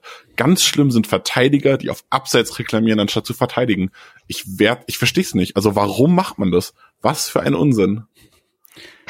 Äh, in dem Fall auch Gregoritsch macht schon fort, also den verständlichen äh, Reklamierarm hoch und so, aber Doan ist derjenige, der halt wirklich sofort weiterspielt. Also alle anderen heben zumindest den Arm und sowas und reagieren dann sehr schnell darauf, dass Doan das macht quasi machen das auch gut, aber Doan hat da überhaupt keinen Blick drauf. Der sieht den Ball und will den Ball spielen. Das finde ich cool, das gefällt mir. Äh, ja. Wir hatten ja Diskussionen auch mit dem, sollte jetzt Weißhaupt, wäre er hingefallen, Elfmeter oder so. Ich würde sagen, die letzten Wochen haben es nämlich dann, haben sie hat Freiburg es jetzt ein paar Mal probiert. Günther, der gegen Olympiakos sehr leicht gefallen ist nach so einem Zupfer und so. Ähm, ich glaube, so viel mehr hast du davon nicht. Äh, Wenn es klar ist, musst du mal fallen, aber in solchen Situationen jetzt einfach mal spielen, fand ich auch korrekt und es gab ihn ja dann auch und alles okay paar Schalke haben sich natürlich darüber beschwert, aber ich denke eigentlich, wenn du das neutral anschaust, ist das, äh, ist das sehr klar. Ähm, ein Thema, was ich dazu noch ansprechen wollte, äh, war das Thema, warum Chalanolo überhaupt auf der rechten Seite gegen Jong verteidigen muss. Und zwar, wir hatten es auch in der Gruppe und ich habe mir diese Szene wirklich mehrfach angeschaut und habe mich also es resultiert, der Zone hat irgendwie darüber gesprochen, dass man das absichtlich gemacht hat, weil Chananolu gegen Doan rechts nicht so gut aussah. Und da dachte ich mir, es hat gut geklappt. Doan ist jetzt links und macht ihm Probleme. Ähm, aber es resultierte aus einer Ecke. Aber zwischen der Ecke und diesem, diesem Foul liegen irgendwie anderthalb Minuten. Freiburg macht doch Harakiri hinten mit diesem Flecken-Chip-Pass mit links an die Seitenlinie, den Ginter dann irgendwie mhm. Volley irgendwie wieder ins Feld schlägt oder so. Es wäre super viel Zeit gewesen, sich zu sortieren. Außerdem waren weder Brunner, der Rechtsverteidiger gespielt hat, noch Chananolu, der Linksverteidiger gespielt hat, an dieser Ecke beteiligt. Beide standen im Rückraum zur Absicherung. Es ergibt gar keinen Sinn, dass sie dann falsch rumstanden. Und das hast du halt gesehen, dass Chananolu, ähm, der Linksfuß ist, auf der rechten Seite super weird verteidigt hat, weil er halt Aha. diese, diese sein, sein Verteidigungsverhalten, also er ist ja generell eher, also ich glaube, er ist gelernter linker Mittelfeldspieler und zum, zum Verteidiger umtrainiert. Und er lernt da noch sehr viel. Man hat dann gesehen, dass es, dass er da in seinen Bewegungsabläufen einfach wie ein Linksverteidiger halt spielt und nicht wie ein Rechtsverteidiger in dem Moment. Und das ist, glaube ich, was, wo, was sich verbessern wird, wenn Schalke ähm, länger zusammenspielt, weil einfach, also vielleicht war es der Wechsel, dass der Cananolu kam und irgendwie nicht so richtig wusste, wo er hin muss, weil halt auch Ovejan halt einfach dann raus musste. Wobei ich da sagen muss, dass das in der 60. Minute eigentlich nicht mehr passieren sollte. Aber also es war komplett komisch auch von Schalke, was sie da gemacht haben, weil es echt eine lange Zeit war, die man in dieser falschen Position verharrt hat. Ja, jetzt könnte man natürlich, wenn man es ganz positiv auslegen will, Freiburg und Jeong unterstellen, dass man da, darauf, dass man das gesehen hat und darauf reagiert hat, aber in Wahrheit ist es eine sehr intuitive Aktion von Jeong, der den Ball da einfach rumzieht und äh, sehr smooth sich bewegt und auch schön für Jeong, der sich, wie du schon gesagt hast, für ein gutes Spiel dann auch assistmäßig quasi indirekt belohnt und den Elfer rausholt. Aber auch einfach überragend, weil Jong ja schon an der Balleroberung beteiligt ist. Also Jong presst nach vorne durch zur Balleroberung und dann ist er wieder der Spieler, der halt vorne ist ähm, und dann halt einfach links außen noch steht vorm Pressing und den Ball bekommt und dann, also er macht das halt schon sehr schön. Wenn das, wenn das mit dem Jean Lob so weitergeht, muss ich dich Mischer nennen für den Rest der Aufnahme auf jeden Fall. Ähm, der SC hat dann einen Doppelwechsel. Achso, wir können noch über den Elber reden und den, wie er, wie er ausgeführt würde natürlich. Der im ersten, in der ersten Kameraaufnahme aus dem ersten Blick aus der Totale sehr, sehr gut geschossen aussah und in der Kamera, das müsste die fliegende überm Feld gewesen sein, die auch gehalten hat und nicht gerissen ist. Ähm, in der Kameraeinstellung ähm, hat man dann gesehen, so platziert im Winkel war er gar nicht. Klar mit Schmackes und mit der Innenseite und so. Aber ja, ich weiß nicht. Du hast Schwolo gesagt, er fällt nur um und springt nicht, Nick. Puh. Ja, also er, die Frage ist halt immer, okay, warum hat, also er, er springt in die richtige Ecke und die Frage ist dann, warum? Hat er das ausgeguckt oder reagiert er halt auf den Schuss? Und wenn er auf den Schuss reagiert, kann er nicht mehr so richtig abspringen, weil er wahrscheinlich dann zu langsam wäre, wenn er noch einen Zwischenschritt macht und springt. Aber er, also er steht halt mittig und fällt zur Seite und dann, es klingt so bescheuert, aber also Grifos Schuss war ja nicht so, so krass platziert. Es war halt so ein bisschen nicht halb hoch, aber auch nicht richtig hoch und auch nicht richtig zur Seite. Und wenn du halt im Flug bist, anstatt im Fallen quasi, dann kriegst du da normalerweise den Arm noch dran, würde ich behaupten. Also ein Elfmeter ist nie, also ein Elfmeter, der reingeht, ist eigentlich nie Torwart schuld. Aber er hätte vielleicht den halt auch halten können. Das ist immer so ein bisschen schade. Also ich glaube, wenn er den hält und Schalke dann irgendwie durch die Chance von Kraus oder so das 1-1 macht, ist er halt der Held dieses Spiels einfach. Mhm. Ähm, ich fand wild diese Statistik, die sie meinten, wie oft jetzt Schwolo den Ball nicht gehalten hat beim Elfmeter. Ähm, das ist irgendwie jetzt, weiß nicht, 25 Mal oder so jetzt ein Elfer kassiert, 27 Mal, irgendwie sowas ganz Wildes. Ähm, und das In ist halt Folge. halt, ja, also irgendwie in Folge kein Elfer mehr gehalten oder so das ist schon, das wäre, ich habe sonst nicht nachschauen, aber das wäre schon absolut wild. Und ich fand's halt krass, weil bei Freiburg war er jetzt auch nicht gerade Elfmeterkiller, ne? Und äh, bei Bielefeld war es aber halt, ne? Das haben wir ja schon mal gesagt. Also äh, bei Bielefeld, als er, als er da hingelernt hat, er, hat er sie ja im Pokal äh, durch seine Elverkiller-Qualitäten so weit gebracht. Das ist dann schon seltsam, wie das manchmal läuft. Die Torkamera da auch zerdeppert. Oder das Richtmikrofon ja. oder was das war. Genau. Für Grifo Doppelpack ähm, wahrscheinlich bei manchen, aber ich kann vorausblickend sagen, Patrick hat ihn auch schon Spieler des Spiels gewählt. Ähm, ist natürlich nice. Und ich denke mir dann immer so, jetzt hat er letzte Woche gechippt, das kann er nicht nochmal machen, hat er was anderes im Repertoire, wie was macht er jetzt? Und ähm, er scheint da ja recht flexibel zu sein und ähm, selbstbewusst bei, bei der Ausführung. Ich habe es jetzt extra nochmal nachgeguckt, weil ich das schon, also ich fand es auch im Live-Spiel super weird in der Statistik und habe es dann nachgeguckt. Ähm, diese 25 Tor, äh, Elfmeter oder so beziehen sich ausschließlich auf die Bundesliga. Hm. Da hat er den letzten gehalten, noch bei Freiburg äh, 2017 im Oktober gegen die Hertha tatsächlich Salomon Kalou. ist 1-1 ausgegangen. Ähm, aber er hat im Pokal äh, 2021 einen von Kobilanski gegen Braunschweig gehalten. Okay, haben trotzdem verloren. Aber ich, ich hatte das extra nachgeguckt und dann sitzen nämlich nur, nur in Anführungszeichen 14 Pflichtspiele.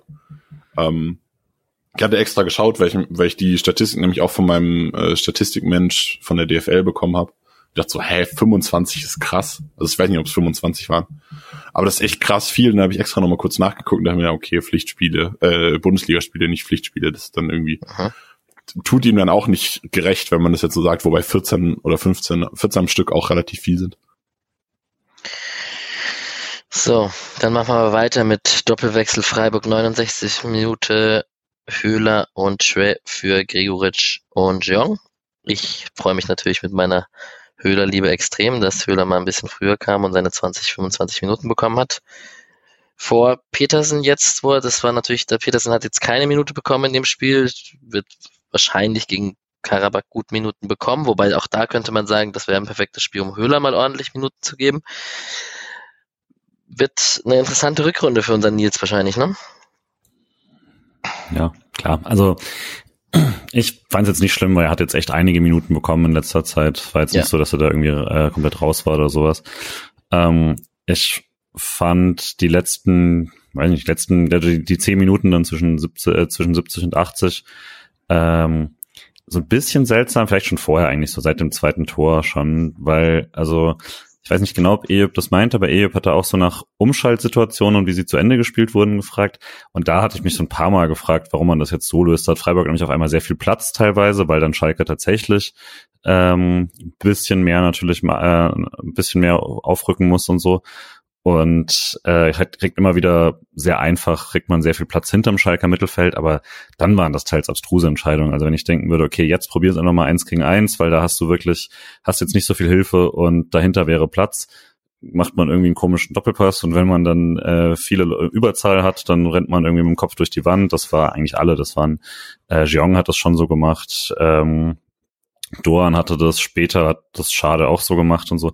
Das hat mich dann so auf, also wie gesagt, frustriert ist viel zu hoch, weil schon 2-0, das wirkte souverän, aber da hätte ich mir irgendwie gewünscht, dass man den Raum, den man endlich hat, deutlich besser ausspielt, weil ich fand es eigentlich ab da deutlich einfacher als vorher. Gleichzeitig, Schalke hatte keine einzige Situation da bis zur 77. Äh, deswegen gesagt, man führt 2-0, ist alles okay. Ähm, gibt noch diesen geilen Freistoßlupfer von Grifo auf den rennenden Günther in der 74 bisschen weite Flanke, Ginter legt ihn dann geil zurück und dann kriegt den Kübler schon wieder nicht rein. Das war eine gute Szene. Äh, ähm, aber also da hätte ich mir ein paar Mal gewünscht, dass man die Konter oder was heißt Konter, ne? dass man einfach den Platz, den man kriegt, besser ausspielt. War auch eine gute Schwolo-Parade, um das Lob vom Anfang nochmal wieder mit reinzunehmen. Hm. Mhm. Dieses ähm, Kübler taucht da vorne in gefährlichen Räumen auf und so. Ist schon auch, dass man einfach selbstbewusst offensiv spielt und der Restverteidigung mit wer auch immer dann da hinten ist, ob es Ginter und Linat ist oder ob Höfler dann noch irgendwo im Raum hinten steht, dass man der auch schon sehr, sehr, sehr vertraut und vielleicht auch Schalke nicht so viel zutraut an dem Tag, aber ist schon ein gutes Zeichen, dass man da nachrückt mit den Außenverteidigern so offensiv mit und überlädt den Strafraum und so, das ist schon sehr gut. Muss ich kurz so ein bisschen in Anführungszeichen widersprechen, Schalke, äh, Schalke, ähm, Freiburg macht das schon lange gegen viele Gegner, das, also Günther sowieso, aber auch rechts Außenverteidiger. Also ich habe immer äh, wieder das Thema gehabt, als es um die Frage Dreier- oder Fünferkette geht. Da hatte ich ja mit äh, Streich dann einmal, habe ich ihn provokativ eigentlich einfach Fünferkette gesagt und dann hat er mich auch sofort korrigiert. Wir spielen Dreierkette. Klar. Ähm, und ich habe deshalb Fünferkette gesagt, weil die Außenverteidiger sich in der Vierer- und der Dreierkette genau gleich verhalten. Also auch in der Viererkette schieben die Außenverteidiger extrem krass hoch, weil du halt einen Höfler hast, der dann im Aufbau viel abkippen kann. Aha. Und ich glaube, das ist tatsächlich halt einfach so, du spielst halt effektiv, also äh, Freiburg spielt total offensiv eigentlich. Deswegen kann ich auch immer nicht verstehen, wenn Leute sagen, dass äh, Freiburg irgendwie mauert oder sowas oder das mit Atletico vergleicht. Weil Freiburg echt mutig spielt, immer mit sehr, sehr hohen Außen, äh, Außenverteidigern. Und in dem Spiel ist es jetzt halt so, dass ähm, Eggestein nicht, also er hat gute Momente auch nach außen gehabt, aber ich habe das so langsam das Gefühl, Streich hält Eggestein so ein bisschen zentraler und sagt halt dann einfach dem Rechtsverteidiger Sedia oder Kübler, geh halt du mit vor. Ähm, während man mit Santa Maria ja einen Achter hatte, der einfach rechts sehr, sehr viel rausgezogen ist. Und Eggestein macht es halt nicht so krass viel. Und Keitel macht es noch weniger. Keitel geht eher zentral nach vorne. Ähm, also Santa Maria Haber hat es auch gemacht, macht es bei Union jetzt leider auch sehr viel. Ähm, und jetzt dürfen es halt die Außenverteidiger wieder machen und entsprechend ist dann halt Kübler sowieso sehr viel vorne mit dabei. Und wenn du dann halt so ein Spiel so dominierst und äh, ungefährliche Gegner hast, dann steht äh, der Rechtsverteidiger halt auch eher einmal mehr als einmal weniger im Strafraum. Aber also das, dass die Außenverteidiger sehr hoch stehen, immer ist eigentlich normal bei Freiburg. Ja, und spannend ist halt daran auch, du hast es vorhin bei Günther gesagt, jetzt haben wir es bei Kübler gesagt, dass sie halt nicht nur an der Außenlinie kleben und hinterlaufen, sondern dass sie auch mal reinziehen, vorne in den Strafraum mitbesetzen. Das hat der Günther auch vor dem Tor beim 1 gemacht und da die, die Kette angelaufen quasi als Alternativ und dann wieder rauszuziehen und da Bewegung reinzukriegen. Okay, und jetzt kann man, wenn man will, von einer Schalker Schlussphase sprechen. Julian, du hast es schon angedeutet. Ähm, es gab einen Kopfball von Bülter, es gab äh, den Doppelwechsel von Freiburg dann mit Weißhaupt und Schade für Grifo und Doan, was auch einfach geil ist, wenn man Weißhaupt und Schade in der 75. Minute bringt aus Freiburger Sicht. Genau, dann kam wohl die beste Chance von Schalke mit Kraus ähm, im 1 zu 1 gegen Flecken. Kübi ist noch leicht dran, kann es aber nicht komplett verhindern. Und den hält äh, der Mark Flecken doch sehr gut, macht sich sehr breit, kriegt seine Beine auseinander und kriegt halt irgendwie den Körper dazwischen komplett bescheuertes Tripling vorher von Kevin Schade, Schade. am eigenen 16er.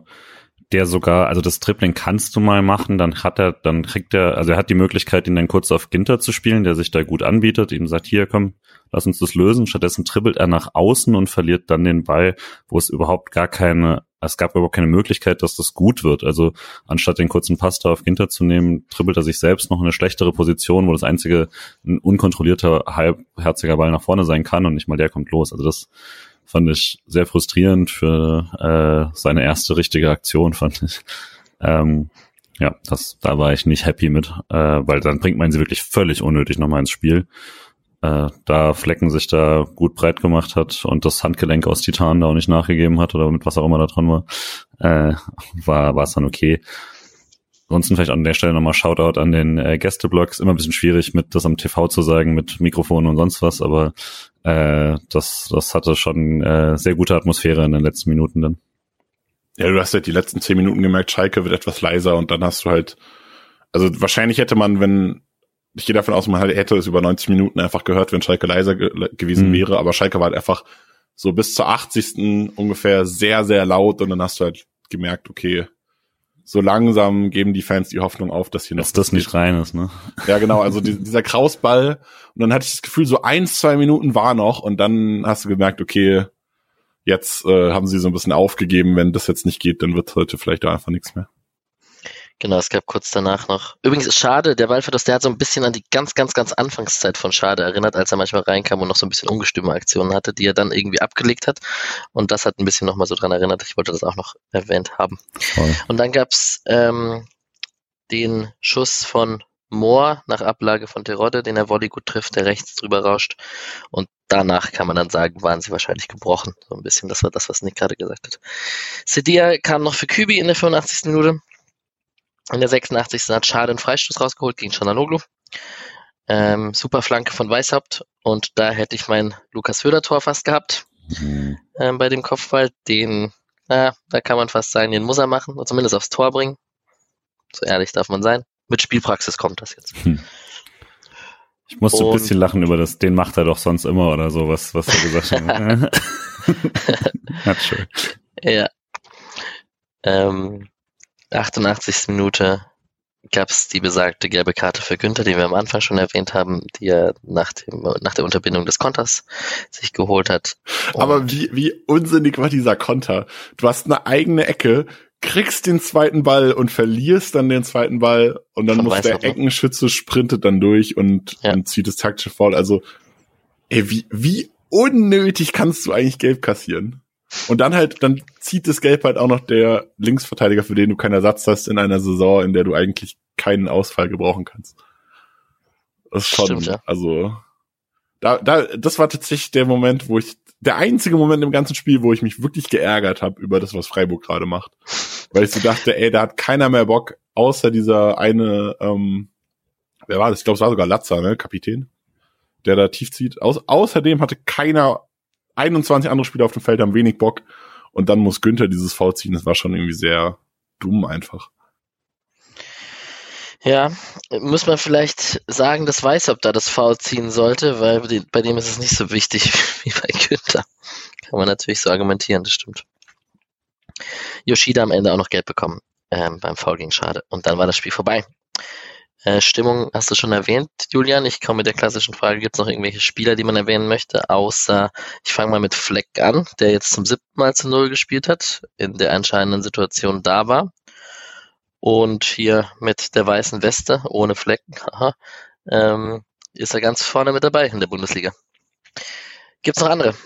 Die ihr erwähnen wollt? Also ich fand, weil, weil Nick es jetzt so ein bisschen runtergespielt hat, ich fand Eggestein richtig gut. Also ich hatte viel Spaß mit Eggestein, hatte richtig, richtig gute Pressings, äh, fand das strukturell gut, wie sie es gelöst haben. Äh, also ich hätte Eggestein äh, ein bisschen besser jetzt wegkommen lassen und äh, Jeong eine Spur es schlechter. War, es, es war bei Eggestein auch nicht mehr die Intention, ihn in der Leistung zu kritisieren, okay. sondern es ging halt wirklich nur um diese Rolle, mhm. dass er nicht so viel nach rechts rauszieht. Der hat es sogar ein, zwei Mal gemacht, das war auch sehr gut. Er hat mir in dem Moment auch gut gefallen. Er hat nur die Rolle spielt er schon, also generell diese Saison habe ich das Gefühl, dass er die Rolle sehr viel zentraler spielt, als er es noch mhm. letzte Saison gespielt hat, beziehungsweise nicht gespielt hat und dann oft schlecht aussah, weil er es hätte spielen sollen und Haberer das dann halt andersrum gemacht hat. Und diese Saison ist es nicht mehr so sein Job, aber er hat äh, auch, auch richtig gut gespielt, ja. Ja, also ich fand gerade so in der ersten Halbzeit, wo es dann bei einigen noch, also gerade Doan, der jetzt eher so ein, würde ich sagen, unterdurchschnittliches Spiel gemacht hat für seine Verhältnisse, trotz einiger guter Sachen, ähm, fand ich dann Eggestein da gerade heraus, herausstehend. Ansonsten, weiß nicht, also ähm, über Hintermannschaft muss man, glaube ich, bei dem Spiel nicht groß reden. Das war souverän wie immer. Generell vielleicht ein gutes Mittelfeldspiel von Eggestein und Höfler, weil Patrick hat ja auch noch rumgeschickt die, die, die Stats, die Stats von Höfler mit den 91% angekommene Pässe, drei von drei lange, 1 oder 1 Dribbling, 5 von 5 Zweikämpfe in der Luft, 5 von 5 Zweikämpfe am Boden. Also das äh, sehr fehlerfreies, gutes Höfler-Spiel. Aber das sind wir ja fast. Es sind nur 5 von 6 Zweikämpfe in der Luft. Aber ja, ich hätte jetzt auch Höfler nochmal angesprochen als äh, ein Spieler von, von dreien, der bei mir beim Spieler des Spiels in Frage kommt. Und er ist es nicht geworden, aber deshalb hätte ich ihn auch äh, nochmal ansprechen wollen. Und äh, weil die Frage auch nochmal aufkam, äh, ob denn quasi, wenn es jetzt nur 1-0 gestanden hätte, ähm, ob es dann quasi eng geworden wäre, ähm, weil wenn dieser VR-Eingriff nicht gekommen wäre. Also enger, klar, ist immer ein bisschen knapper oder so, aber ich hatte schon den Eindruck, dass Freiburg ja so die klar bessere Mannschaft ist, dass außerhalb von ähm, von einem typischen Pech, was du irgendwie mal haben kannst, besonders äh, ja, besonders eng wäre es nicht geworden, glaube ich. Also wenn du halt, gerade im Nachhinein kannst du halt sagen, okay, Kraus hat halt diesen Ball gegen Flecken nicht getroffen und Flecken hat den gehalten. Und wenn das bei einem 1 zu 0 auch so passiert wäre, hätte ich gesagt, ja, gut, dann geht's halt 1 zu 0 aus. Aber also das wäre tatsächlich beim Stand von 1 0 und der Kraus macht da dann irgendwie dieses 1 zu 1 in der, was war's, irgendwie 75 Minuten oder sowas. Ähm, dann ist es vielleicht nochmal spannend, äh, dass ob Freiburg am Ende nochmal ein zweites nachlegen kann. Aber eigentlich war wenig Gefahr da von Schalke. Ja, dann fragen wir doch Spieler des Spiels. Patrick hat Grifo gesagt, der wird wahrscheinlich hoch im Kurs sein. Ich gehe mit. Ich fand Grifo tatsächlich gar nicht so überragend. Er hat ein geiles Tor geschossen und hat halt einen Elfmeter verwandelt. Ähm, Im Spiel hat mir manchmal von ihm so ein bisschen der kreative Input gefehlt tatsächlich. Ähm, ich habe heute 100 Millionen Mal John gelobt und ich gehe mit John, weil er hat halt auch ein Tor herausgeholt, genau wie Grifo quasi. Also wenn man, also klar, nur 77 Prozent der Elfmeter sind drin und Grifo ist momentan relativ sicher, aber ein Elfmeter ist halt ein Tor und Jong hat es rausgeholt und für mich ist es ein Jong-Tor. Und dann hat halt Jong ein Tor geschossen und Grifo hat ein Tor geschossen und dann hat Jong außerhalb der zwei Torszenen für mich das bessere Spiel gemacht. Ich und, und ich gehe mit Marc Flecken einfach nur, weil ich das sehr beeindruckend finde, in der entscheidenden Situation da zu sein. Das ist ja jetzt wie Manuel Neuer bei Bayern. Der muss halt, kriegt halt nur zwei aufs Tor im Spiel und muss dann halt da sein. Und dann wird das immer weniger bewertet als ein Keeper, der 80.000 Schüsse aufs Tor bekommt. Aber mittlerweile sind wir ein Top-Team und deswegen ist das umso höher einzuschätzen. ja, die, die neuen Erkenntnisse eines Top-Teams. Alright, dann wären wir mit dem Spiel soweit durch. Ich möchte mal noch eine Frage vom lieben Urbo hier in den Raum werfen und mal generell fragen, ob ihr denkt, dass wir relativ Glück mit dem Spielplan hatten und die richtigen Mannschaften zur richtigen Zeit erwischt haben. Erster Spieltag gegen Augsburg, 0 zu 4 in Augsburg 0 zu 4 gewonnen. Das wäre vielleicht nicht der Fall gewesen, wenn man gegen die jetzt gespielt hätte. Die haben sich jetzt auch einigermaßen gefangen. In der Euroleague mit Olympiakos und Nantes in der Zeit relativ formschwache Teams. Bayern hat er rausgenommen. Aber würdet ihr dem zustimmen oder ist Freiburg einfach gut? Also ich glaube erstmal, es ist gar nicht so ein Ding, dass wenn, also formschwache Gegner einfach schlagen, ist ja eine neue Qualität. Das ist ja jetzt nicht was klassisch, äh, ach ja, das machen wir so. Also das ist erstmal eine Qualität einer guten Mannschaft. Ähm, und würde trotzdem sagen, klar, also bei der Europa League Gruppe hat man auf jeden Fall äh, insoweit Glück gehabt, dass das namentlich eine durchschnittliche Gruppe war und dann leistungstechnisch eine unterdurchschnittliche, das ist klar. Dass wenn dann Olympiakos Piräus äh, einen Punkt holt und in der Liga nicht konkurrenzfähig ist äh, aktuell, hat man da natürlich eine Spur Glück gehabt. Ähm, ansonsten von der Form, ich weiß es gar nicht unbedingt, weil man jetzt ja auch ein paar Mal sowas hatte wie ähm, ein Hertha, das dann besser gespielt hat als am Anfang der Saison zum Beispiel äh, und auch besser als jetzt gerade so ein bisschen, zumindest ergebnistechnisch. Ähm, und denke, dass man das, dass sich das sowas eigentlich immer halbwegs ausgleicht über eine Saison. Äh, man hat dann immer so die Sachen im Kopf. Man hätte jetzt auch zum Beispiel sagen können, als Scheiß, jetzt hat man Schalke erwischt, gerade als sie einen neuen Trainer haben, statt äh, dass, dass man noch jemanden feuern lassen kann, weil man sie abschießt. Und äh, trotzdem hat man das souverän gelöst. Ich finde auch, dass es nicht so ganz passt, weil es gibt natürlich klare Beispiele, also keine Ahnung, Werder Bremen zum Beispiel, die jetzt auch aktuell so ein bisschen ihre Problemchen bekommen, doch nach starkem Start oder so.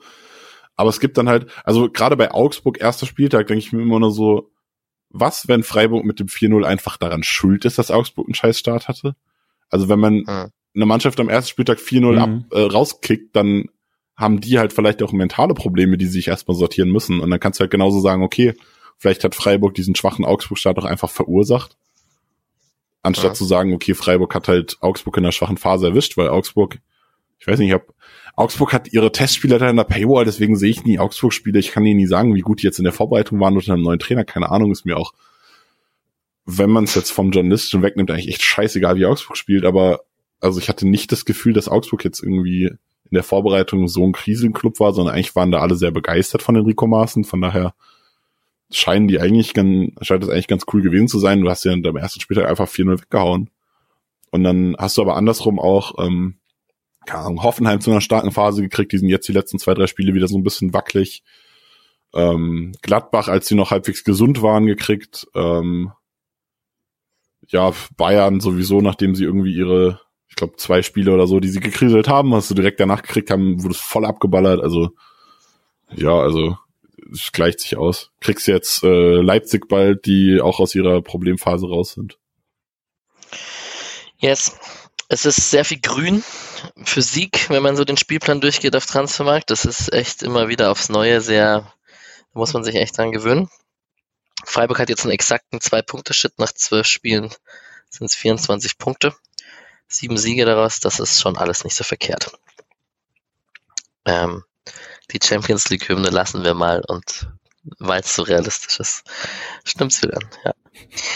So, Bundesligaspieltag ich weiß nicht, Bayern hat einen souveränen 6 zu 2 Heimsieg gegen Mainz äh, geschafft und also wir müssen natürlich erst über unsere direkte Konkurrenz sprechen. Deswegen habe ich jetzt mit Bayern angefangen. Ähm, Union, willst du dich über Union aufregen, Nick? Komm, hier ist, hier ist die Bühne besser als im Rasenfunk vielleicht. Hey, ich habe sehr viel positives Feedback bekommen. Ja, das war Spaß. Ähm, ähm, ja, keine Ahnung, die haben halt irgendwie, also die haben halt unfassbar unverdient gewonnen.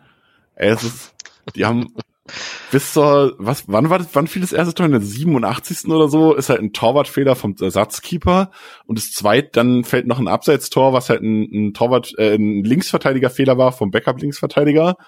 Und dann fällt ein Eckentor in der 97. In der 97. Minute. Also, warum überhaupt so lange? Dann fällt dieses Tor in der 97. Minute und dann auch noch, wie äh, Farke im Nachhinein äh, gesagt hat, gab es dann Abstimmungsprobleme bei der Ecke mit den jungen Spielern, weil Benzebaini normalerweise der Spieler ist, der in dem Raum steht, wo der Ball hinkam und der halt verletzt raus musste. Also es ist wirklich für Gladbach so scheiße gelaufen, wie eine Schlussphase nur laufen kann.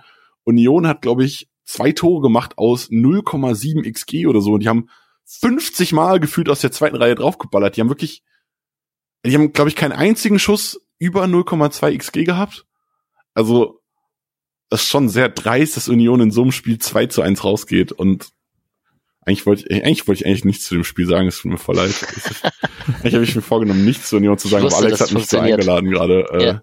Es ist eine Frechheit, dass Union dieses Spiel gewinnt, es tut mir leid. Ja, zum Glück äh, lief das Frankfurt gegen Dortmund Spiel ja so viel besser, dass du dich emotional ganz ruhig durch das Wochenende hangeln konntest. Ich muss dazu sagen, ähm, ich wurde Frankfurt-Dortmund, ich war sehr emotional während des Spiels, weil ich habe auch gearbeitet für die DFL und hatte da aber nichts zu tun. Das heißt, ich konnte in dem Moment entspannt dieses Spiel tatsächlich gucken oder nicht entspannt, aber halt wirklich emotional dabei. Und hatte dann um 2030 das Zweitligaspiel und das Zweitligaspiel war qualitativ so hochwertig und geil, dass mich das echt runtergebracht hat. es war wirklich, es war, es war richtig krass. Also guter Fußball entspannt mich so hart dass ich mich diese ganze, diese ganze Dortmund, Schiri, Stegemann, Kampka-Situation einfach, einfach relativ entspannt hat an dem Abend. Und als ich dann abends Zeit hatte, auf Twitter zu gucken, dachte ich mir so, was ist eigentlich, was ist schiefgelaufen mit euch allen? Ja, Stuttgart hat einen wichtigen Sieg gegen Augsburg geholt, ähm, ist für, für Stutt aus Stuttgarter Sicht äh, wichtig. Wir haben ja bei uns äh, als die Debatte bei Stuttgart gegen Augsburg, wem man es jetzt weniger gönnt. Aber Wolfsburg einen souveränen Sieg eingefahren. Leverkusen fängt sich immer noch nicht. Äh, mittlerweile ist es wirklich nicht mehr gewagt zu sagen, Leverkusen holt uns nicht mehr ein. Also egal, wie viele Punkte sie noch holen in der Rückrunde. Aber um zu dem Spiel was zu sagen, ich fand Leipzig in dem Spiel auch nicht gut. Leverkusen war einfach nur zwei Tore schlechter, als Leipzig nicht gut war. Also Leipzig hat, ich habe gerade gesagt, Leipzig ist aus der schlimmen Phase raus, aber die haben, es, läuft immer noch nicht alles geil und ich würde behaupten, Freiburg hätte Leipzig in diesem Spiel geschlagen. Ja, jetzt haben wir noch drei Bundesligaspiele bis äh, zur verfrühten Winterpause. Freiburg ist Dritter, vielleicht jetzt nochmal kurz, um auf dieses Union-Spielglück zurückzukommen und jetzt ist Leverkusen so weit hinten und du sagst gerade Leipzig ist auch nicht so gut. Spielt Freiburg da jetzt bis zum, oben, bis zum Ende oben mit? Ja, jetzt Schon, oder? Also ich meine, was heißt oben, aber also jetzt vermutlich nicht um die, man vermutlich am Schluss nicht mehr in drei Punkte Distanz zur Meisterschaft. Aber ähm, also man hat aktuell einen Punkteschnitt von zwei, war auch nochmal eine Frage, äh, ob man den halten kann. Das wären 68 Punkte, das wird dann doch nicht ganz hinhauen, glaube ich. Ähm, aber muss man ja gar nicht. Also natürlich wird man diese krasse Serie so nicht ganz durchziehen, aber ähm, mit, also diese 60 Punkte angreifen, ist, glaube ich, auf jeden Fall ein Ziel, das man haben kann, ohne dass es jetzt eine Katastrophe wäre, das nicht hinhaut. Aber also das ist schon jetzt nicht irgendwie ein äh, Traum, glaube ich, sondern äh, wenn man wenn man das so gut durchhält, die Rückrunde ist ein bisschen weniger anstrengend vom äh, vom Spielplan als jetzt äh, die Hinrunde äh, für den Kader, den man hat. Klar, man darf dann halt keinen Verletzungspech haben, aber so rein qualitativ sehe ich jetzt keinen Grund, warum man ähm, super tief stapeln sollte da. Wenn du die EL und den Pokal gewinnst, hast du auch genug Spiele in der Rückrunde. Klar, ähm. aber selbst dann ist es nicht so schlimm wie jetzt jede Woche eins. Ne? Also selbst hast du immer noch mehr Pause. Ich habe jetzt schon eingerechnet mit äh, Dreifachbelastung natürlich. Also ich würde erst mal sagen, mich würde es nicht überraschen, wenn Freiburg im Winter auf einem Champions League Platz steht. Ähm, und ich würde behaupten, erneut internationaler Wettbewerb darf man aktuell schon anpeilen. Also es, es wäre auch kein Drama, wenn du Achter wirst oder Neunter. Es wäre aber schon ein bisschen enttäuschend. Ja, das ist so die Schattenseite des Ganzen, dass die Erwartungshaltung dann doch ein bisschen steigt und man mehr möchte. Ja ich, ey, ich, bin bei Frankfurt von ich zähle bis 40 zum Europa League Sieg gekommen und also ich glaube, krasser wird die Diskrepanz nicht mehr und deshalb bin ich bei Freiburg sehr entspannt. Ja, aber wie gesagt, also mit Mirko, mit dem meinem Frankfurter Kollegen eben, dem rede ich auch die ganze Zeit darüber, komm, Union holt man noch ein, das ist nicht nachhaltig, was die da machen und Dortmund ist auch nicht so stabil. Es ist auch nicht nachhaltig, was Union macht. Das ist kompletter Dreck. Das ist dein union es, es tut mir leid, du darfst Union nicht ansprechen. Ich muss mir einfach vornehmen, kein Wort mehr zur Union zu sagen. Ich habe sogar überlegt, irgendwie mal so kritisch mit mir selbst was Positives zur Union zu schreiben, hat dann glücklicherweise keine Zeit, weil ich glaube, ich bin hassen dafür.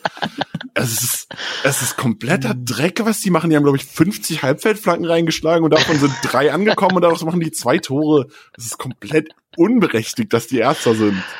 Ich möchte ab jetzt jede Woche, wenn, auch wenn du nicht in der Aufnahme dabei bist, eine Sprachnachricht zur Union, die wir nennen, kriegst ein eigenes, kriegst einen eigenen Jingle davon. Die Folgen werden zwei Stunden. Ja. Gut, gut, dass du mich äh, darauf hinweist. Ich mache mal weiter im gewohnten Rhythmus. Wir haben äh, Lino Tempelmann bei Nürnberg 0 zu 0 gegen Kaiserslautern gespielt und durchgespielt. Und Nishan Burkhardt bei Winterthur hat ein sehenswertes Tor, Flachschuss, Strafraumgrenze links unten 1 zu 0 gewonnen gegen St. Gallen, also quasi das Golden Goal erzielt in der 21. Minute und wurde in der 65. ausgewechselt. So, das waren die zwei Leihspieler. Jetzt hat der Nick ein wunderschönes Foto gepostet mit den vier Tabellen aus den deutschen zwei obersten Ligen der Herren und der Frauen. Freiburg ist Dritter, Dritter, Vierter und Zweiter in diesen vier Ligen und rockt gerade irgendwie den deutschen Profifußball, sowohl bei den Frauen als bei den Männern. Man muss ganz kurz anmerken, dass es natürlich bei den Männern die erste und dritte Liga ist.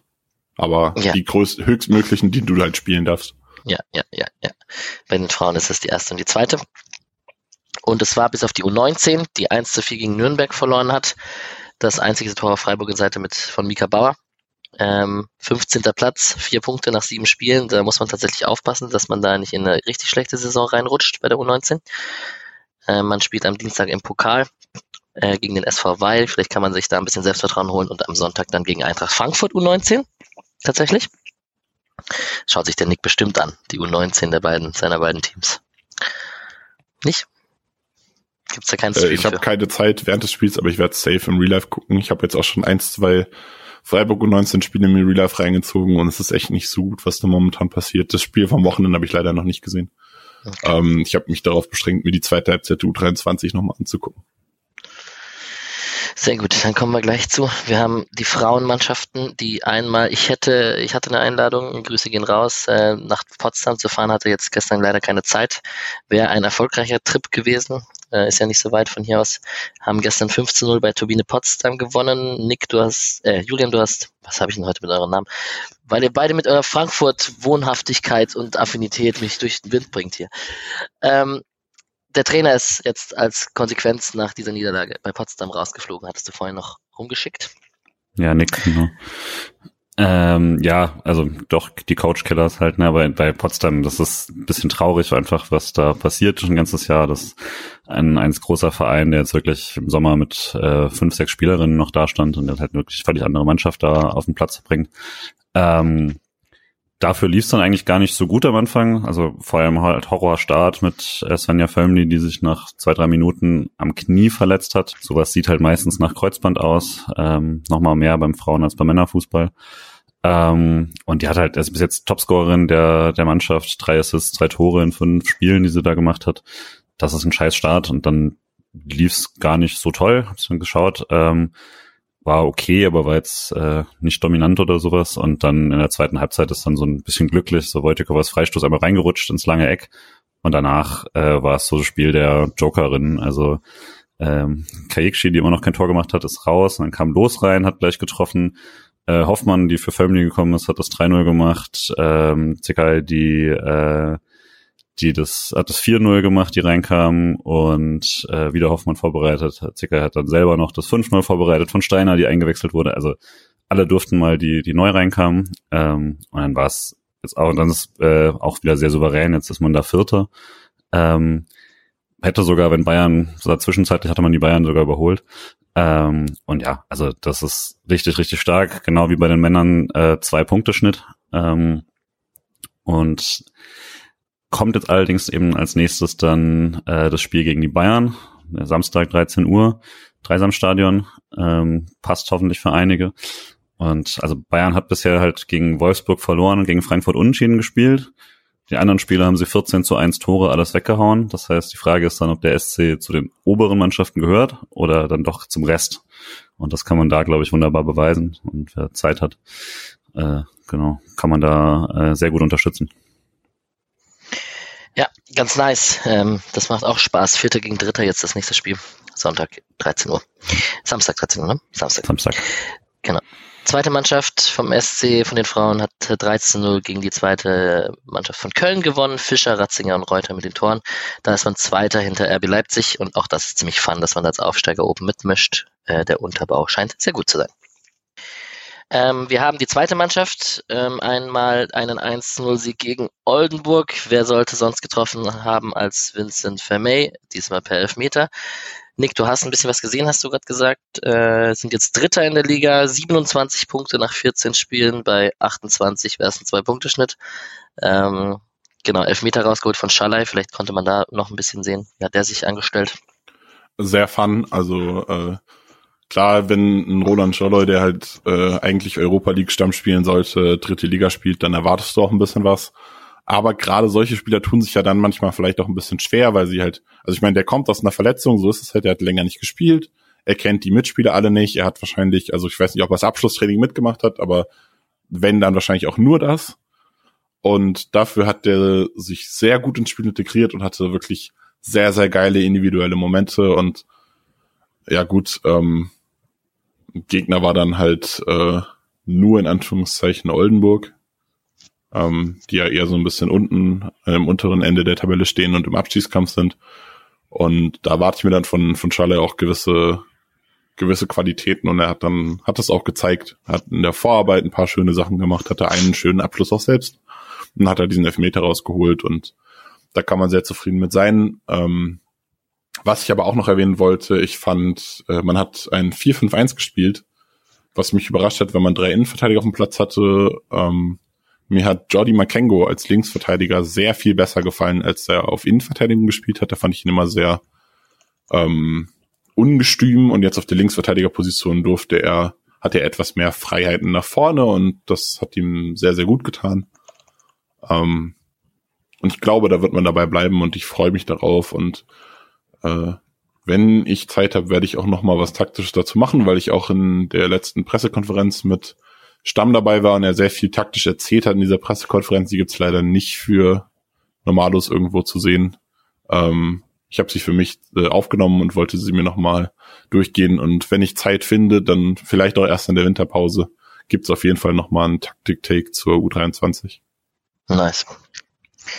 Die spielt jetzt am Samstag gegen Dynamo Dresden und in der Woche drauf ist ja das Spiel gegen 1860, ähm, wo man quasi den Support gegen Leipzig opfert, um im Dreisamstadion eine volle Hütte hinzubekommen. Ähm, hoffen wir mal, dass die Frauen gegen Bayern und die zweite Mannschaft gegen 1860 da mal, dass da das Dreisamstadion-Erlebnis mal ein bisschen besser abläuft und die Freiburger Verantwortlichen in der Gastronomie dafür auch vorbereitet sind, vielleicht an der Stelle und nicht nur einen Standort. Also ich kann aus der Pressekonferenz sagen, die wissen zumindest, dass es der Plan ist und die freuen sich extrem drauf. dazu kommt definitiv noch mal was nächste Woche. Ähm, da hatte ich schon mit Stamm drüber gesprochen und die freuen sich sehr. Bitte geht da hin und macht es zu einem richtig geilen Erlebnis. Ähm, die Fans treffen sich auf Nord, nicht auf der Haupttribüne, wie sonst, wenn die Ultras da sind. Schon nice. Da kann man, ist echt geil, dass man so das Dreisamstadion noch äh, erleben kann und äh, revivalen kann. Das ist schon echt cool. Wenn man in Freiburg wohnen würde und nicht in Berlin. Hm. Naja, anderes Thema. So, dann, es gibt noch vier Spiele, ich habe schon erwähnt, äh, wir haben jetzt Karabakh, dann noch den Dreierblock mit Köln, Leipzig und Union. Köln, Leipzig und Union besprechen wir jetzt einfach der Zeit, wenn man auf die Zeit schaut, äh, nach, die, äh, nach dem Karabakh-Spiel und schauen dann darauf, wie viele Punkte wir aus den drei Spielen holen. Ja, ich weiß nicht. Wir haben jetzt das Ziel erreicht. Wir sind sicher Gruppenerster in der Euroleague. Äh, die große Frage ist, wie viel wird tatsächlich rotiert und ähm, Aufstellung wird geraten und es geht ja so ein bisschen hin und her zwischen pur Nantes, also auch den, dem, dem FC Nantes was Gutes zu tun und für sie zu gewinnen. Ich glaube jetzt nicht, dass das Freiburgs erste Priorität ist, aber wie sehr man rotiert und ob Günther sich seinen Streak wegnehmen lassen möchte und ob man komplett eine neue Elf aufstellt oder nicht, das wissen wir, glaube ich, alle nicht so richtig. Vielleicht macht da die PK schlauer, die morgen stattfindet, Nick, nehme ich an. Äh, das kommt auf die Definition von morgen an, aber am Dienstag, äh, am Mittwoch um hm. 14 Uhr, wenn ich es im Kopf Sekunde, gib mir. Um 8.45 Uhr morgens ist die PK noch vor Abflug aus, Abflug aus Freiburg. Und dann ist abends um 21.30 Uhr ein öffentliches Medien, öffentliches Training. Sehr fun so spielt. Hm. Und ähm, ja, was erwartet ihr denn? Patrick ist jetzt so, dass er sagt 2 zu 1 Niederlage gegen Karabakh tatsächlich, weil man durchrotiert. Ich fände es ja sau cool, wenn man einfach komplett durchrotiert, also wirklich bis auf die letzte Position. Und ich will da auch nicht, dass ein Günther und dass ein Höfler auf dem Platz stehen, um ehrlich zu sein. Mal schauen, wie Streich und Trainerteam das sehen. Julian, was hättest du gern? Ich bin bei dir. Ich fände es einen großen Fehler, wenn jetzt irgendwie gerade Günther oder so, also wenn die Stammspieler spielen würden, fände ich das wirklich ein Fehler.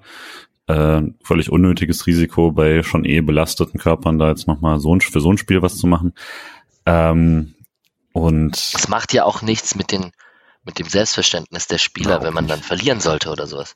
Also, also gleichzeitig, äh, also und auch das für Nord, also das wäre nett, aber das ist jetzt wirklich nicht meine äh, meine Priorität. Die ist immer noch der SC Freiburg und äh, da würde ich dann schon hoffen, dass man rotiert. Ich weiß halt gar nicht. Ich finde schon, dass man Karabakh ist schon auf jeden Fall das zweitbeste Team gewesen, das wir gegen das wir oder das beste Team gewesen, gegen das wir gespielt haben, so rum. Ähm, aber ich würde gar nicht sagen, dass man da jetzt irgendwie chancenlos ist, nur weil man äh, ordentlich rotiert. Klar, wenn man jetzt wirklich keinen einzigen Spieler mehr setzen würde, dann natürlich schon, aber ich denke, äh, man kann da auch ähm, mit einem anderen Selbstverständnis, halt mit einem, wir machen weniger fürs Spiel, kann man da auch mit einer, mit einer ordentlichen Rotation, äh, denke ich jetzt nicht, muss man da jetzt nicht irgendwie untergehen oder so. Äh, würde mir wünschen, dass Ike halt wirklich die Minuten bekommt, wenn er fit ist. Das ist ja echt ein bisschen komische Situation. Ähm, völlig egal, ob er dann weggeht im Winter. Äh, allein das Schaulaufen hat er sich ja auch verdient und dann ähm, ja, würde ich mir schon eine größere Rotation wünschen, wo halt die Bankspieler viel spielen und dann so ein paar Leute, die halt gar nicht zum Zug gekommen sind. Äh, zu, zum Rotationsthema, äh, ich gehe auch davon aus, dass viel rotiert wird. Ich persönlich würde sogar sagen, ich glaube, den einen oder anderen Spieler könnte man sogar zu Hause lassen, gar nicht mitnehmen. Ich gehe aber davon aus, dass Freiburg das nicht macht. Fände ich cool. Ja, ich würde da auch einfach wirklich auch Spieler aus der zweiten Mannschaft, oder? Also warum denn nicht? Ja, man hat ja Für die Reisestrapazen kann man sich auch sparen. Hm? Man hat den einen oder anderen nominiert, den kann man dann auch mitnehmen. Naja, ähm, ein Spieltipp von euch, der natürlich dann schwierig ist. Ich finde halt, ähm, vielleicht noch dazu, tut es dem Nils Petersen jetzt gut, wenn er dann 90, also wahrscheinlich kriegt er nicht mal 90 Minuten, weil Höhler eher mal, mal auch jetzt ordentlich Minuten kriegt, habe ich vorhin schon. Aber tut es dem ja gut, wenn sie dann auch noch ein Negativerlebnis haben? Wahrscheinlich ist es egal. Ist egal. Tor würde helfen, würde ich sagen. Von daher. Mhm. Also, ja, ich glaube, das sollte man jetzt nicht zu hoch hängen. Dass jedem ist klar, was das dann für ein Spiel ist. Ähm, ich gehe davon aus, dass man das verliert, weil es für Karabakh um viel geht, dass ihr Hauptfokus ist, die alles darauf ausrichten und ähm, es letztes Mal schon so war, dass die einen vor durchaus Probleme gestellt haben. Ähm, hoffe aber auch, dass man es halbwegs äh, spannend und gut macht, aber gehe auch von einer äh, 2-1-Niederlage aus. Ich tippe auf ein 2-2, damit Nord noch weiterkommen kann. Das ist schön. Damit kann ich mich arrangieren. Mit einem 1-1 von Lukas Höhler. Hugo Sique aus 30 Metern in den Winkel. Ja, ja. sehr gut. Sieg, nein, Sique Bananenflanke auf Nils Petersen. So, so bräuchten wir es doch. Mit links. Alright, dann äh, wir sind ordentlich lang geworden. Ähm, keine Ahnung warum, aber okay, es scheint keine äh, Gewohnheit stattzufinden bei uns, sondern es macht uns trotzdem noch Spaß, über den SC zu reden, obwohl so viele Siege stattfinden. Nick, du wolltest abschließend noch eine Doku Reportage von ARD SWR erwähnen und dann verlassen wir hier und sagen allen Tschüss, gute Nacht und eine gute Woche bis Donnerstag. Genau, ich würde euch empfehlen, schaut es euch bitte nochmal an. Äh, Charlotte Schönberger hat die äh, Reportage gedreht und zwar geht es um sexuelle Übergriffe im Stadion beim SC Freiburg. Und das war neulich in der Pressekonferenz auf, Anfra auf Frage von äh, Charlotte schon Thema. Und ähm, da gibt's eine ganze Doku zu, äh, drüber in der ARD-Mediathek. Ähm, schaut ihr euch bitte an. Ich habe die retweetet sonst auch. Äh, jeder glaubt ja auch teilweise. Also es äh, sollte zu finden sein. Ansonsten ch unter, unterstrich Schönberger mit OE geschrieben auf Twitter. Ähm, ist ein sehr, sehr wichtiges Thema und äh, Freiburg hat ja auch verkündet, dass sie da für den Winter etwas planen, ein Konzept entwickeln wollen, das umsetzen wollen und entsprechend passt es aktuell sehr gut thematisch und ich finde es wichtig, dass das angesprochen wird. Es war hier auch schon Thema, wenn die Fanszene das angesprochen hat und jetzt scheint was zu passieren und es gibt auch in der Öffentlichkeit so ein bisschen Mediendruck und das gefällt mir sehr gut. Dem gibt's nichts hinzuzufügen, außer dass wir den Link zu der Reportage plus den, das Handle von der Reporterin in die Shownotes packen und dann könnt ihr einfach, während ihr auf eurer Website draufklicken und findet direkt den Zugang dazu. Und in diesem Sinne wünsche ich euch einen schönen Abend und wir hören uns demnächst. In welcher Konstellation werden wir sehen. Vielen Dank, Nick, für die Teilnahme und Julian, dir sowieso. Klar, mach's gut. Bis dann, ciao. Tschüss. So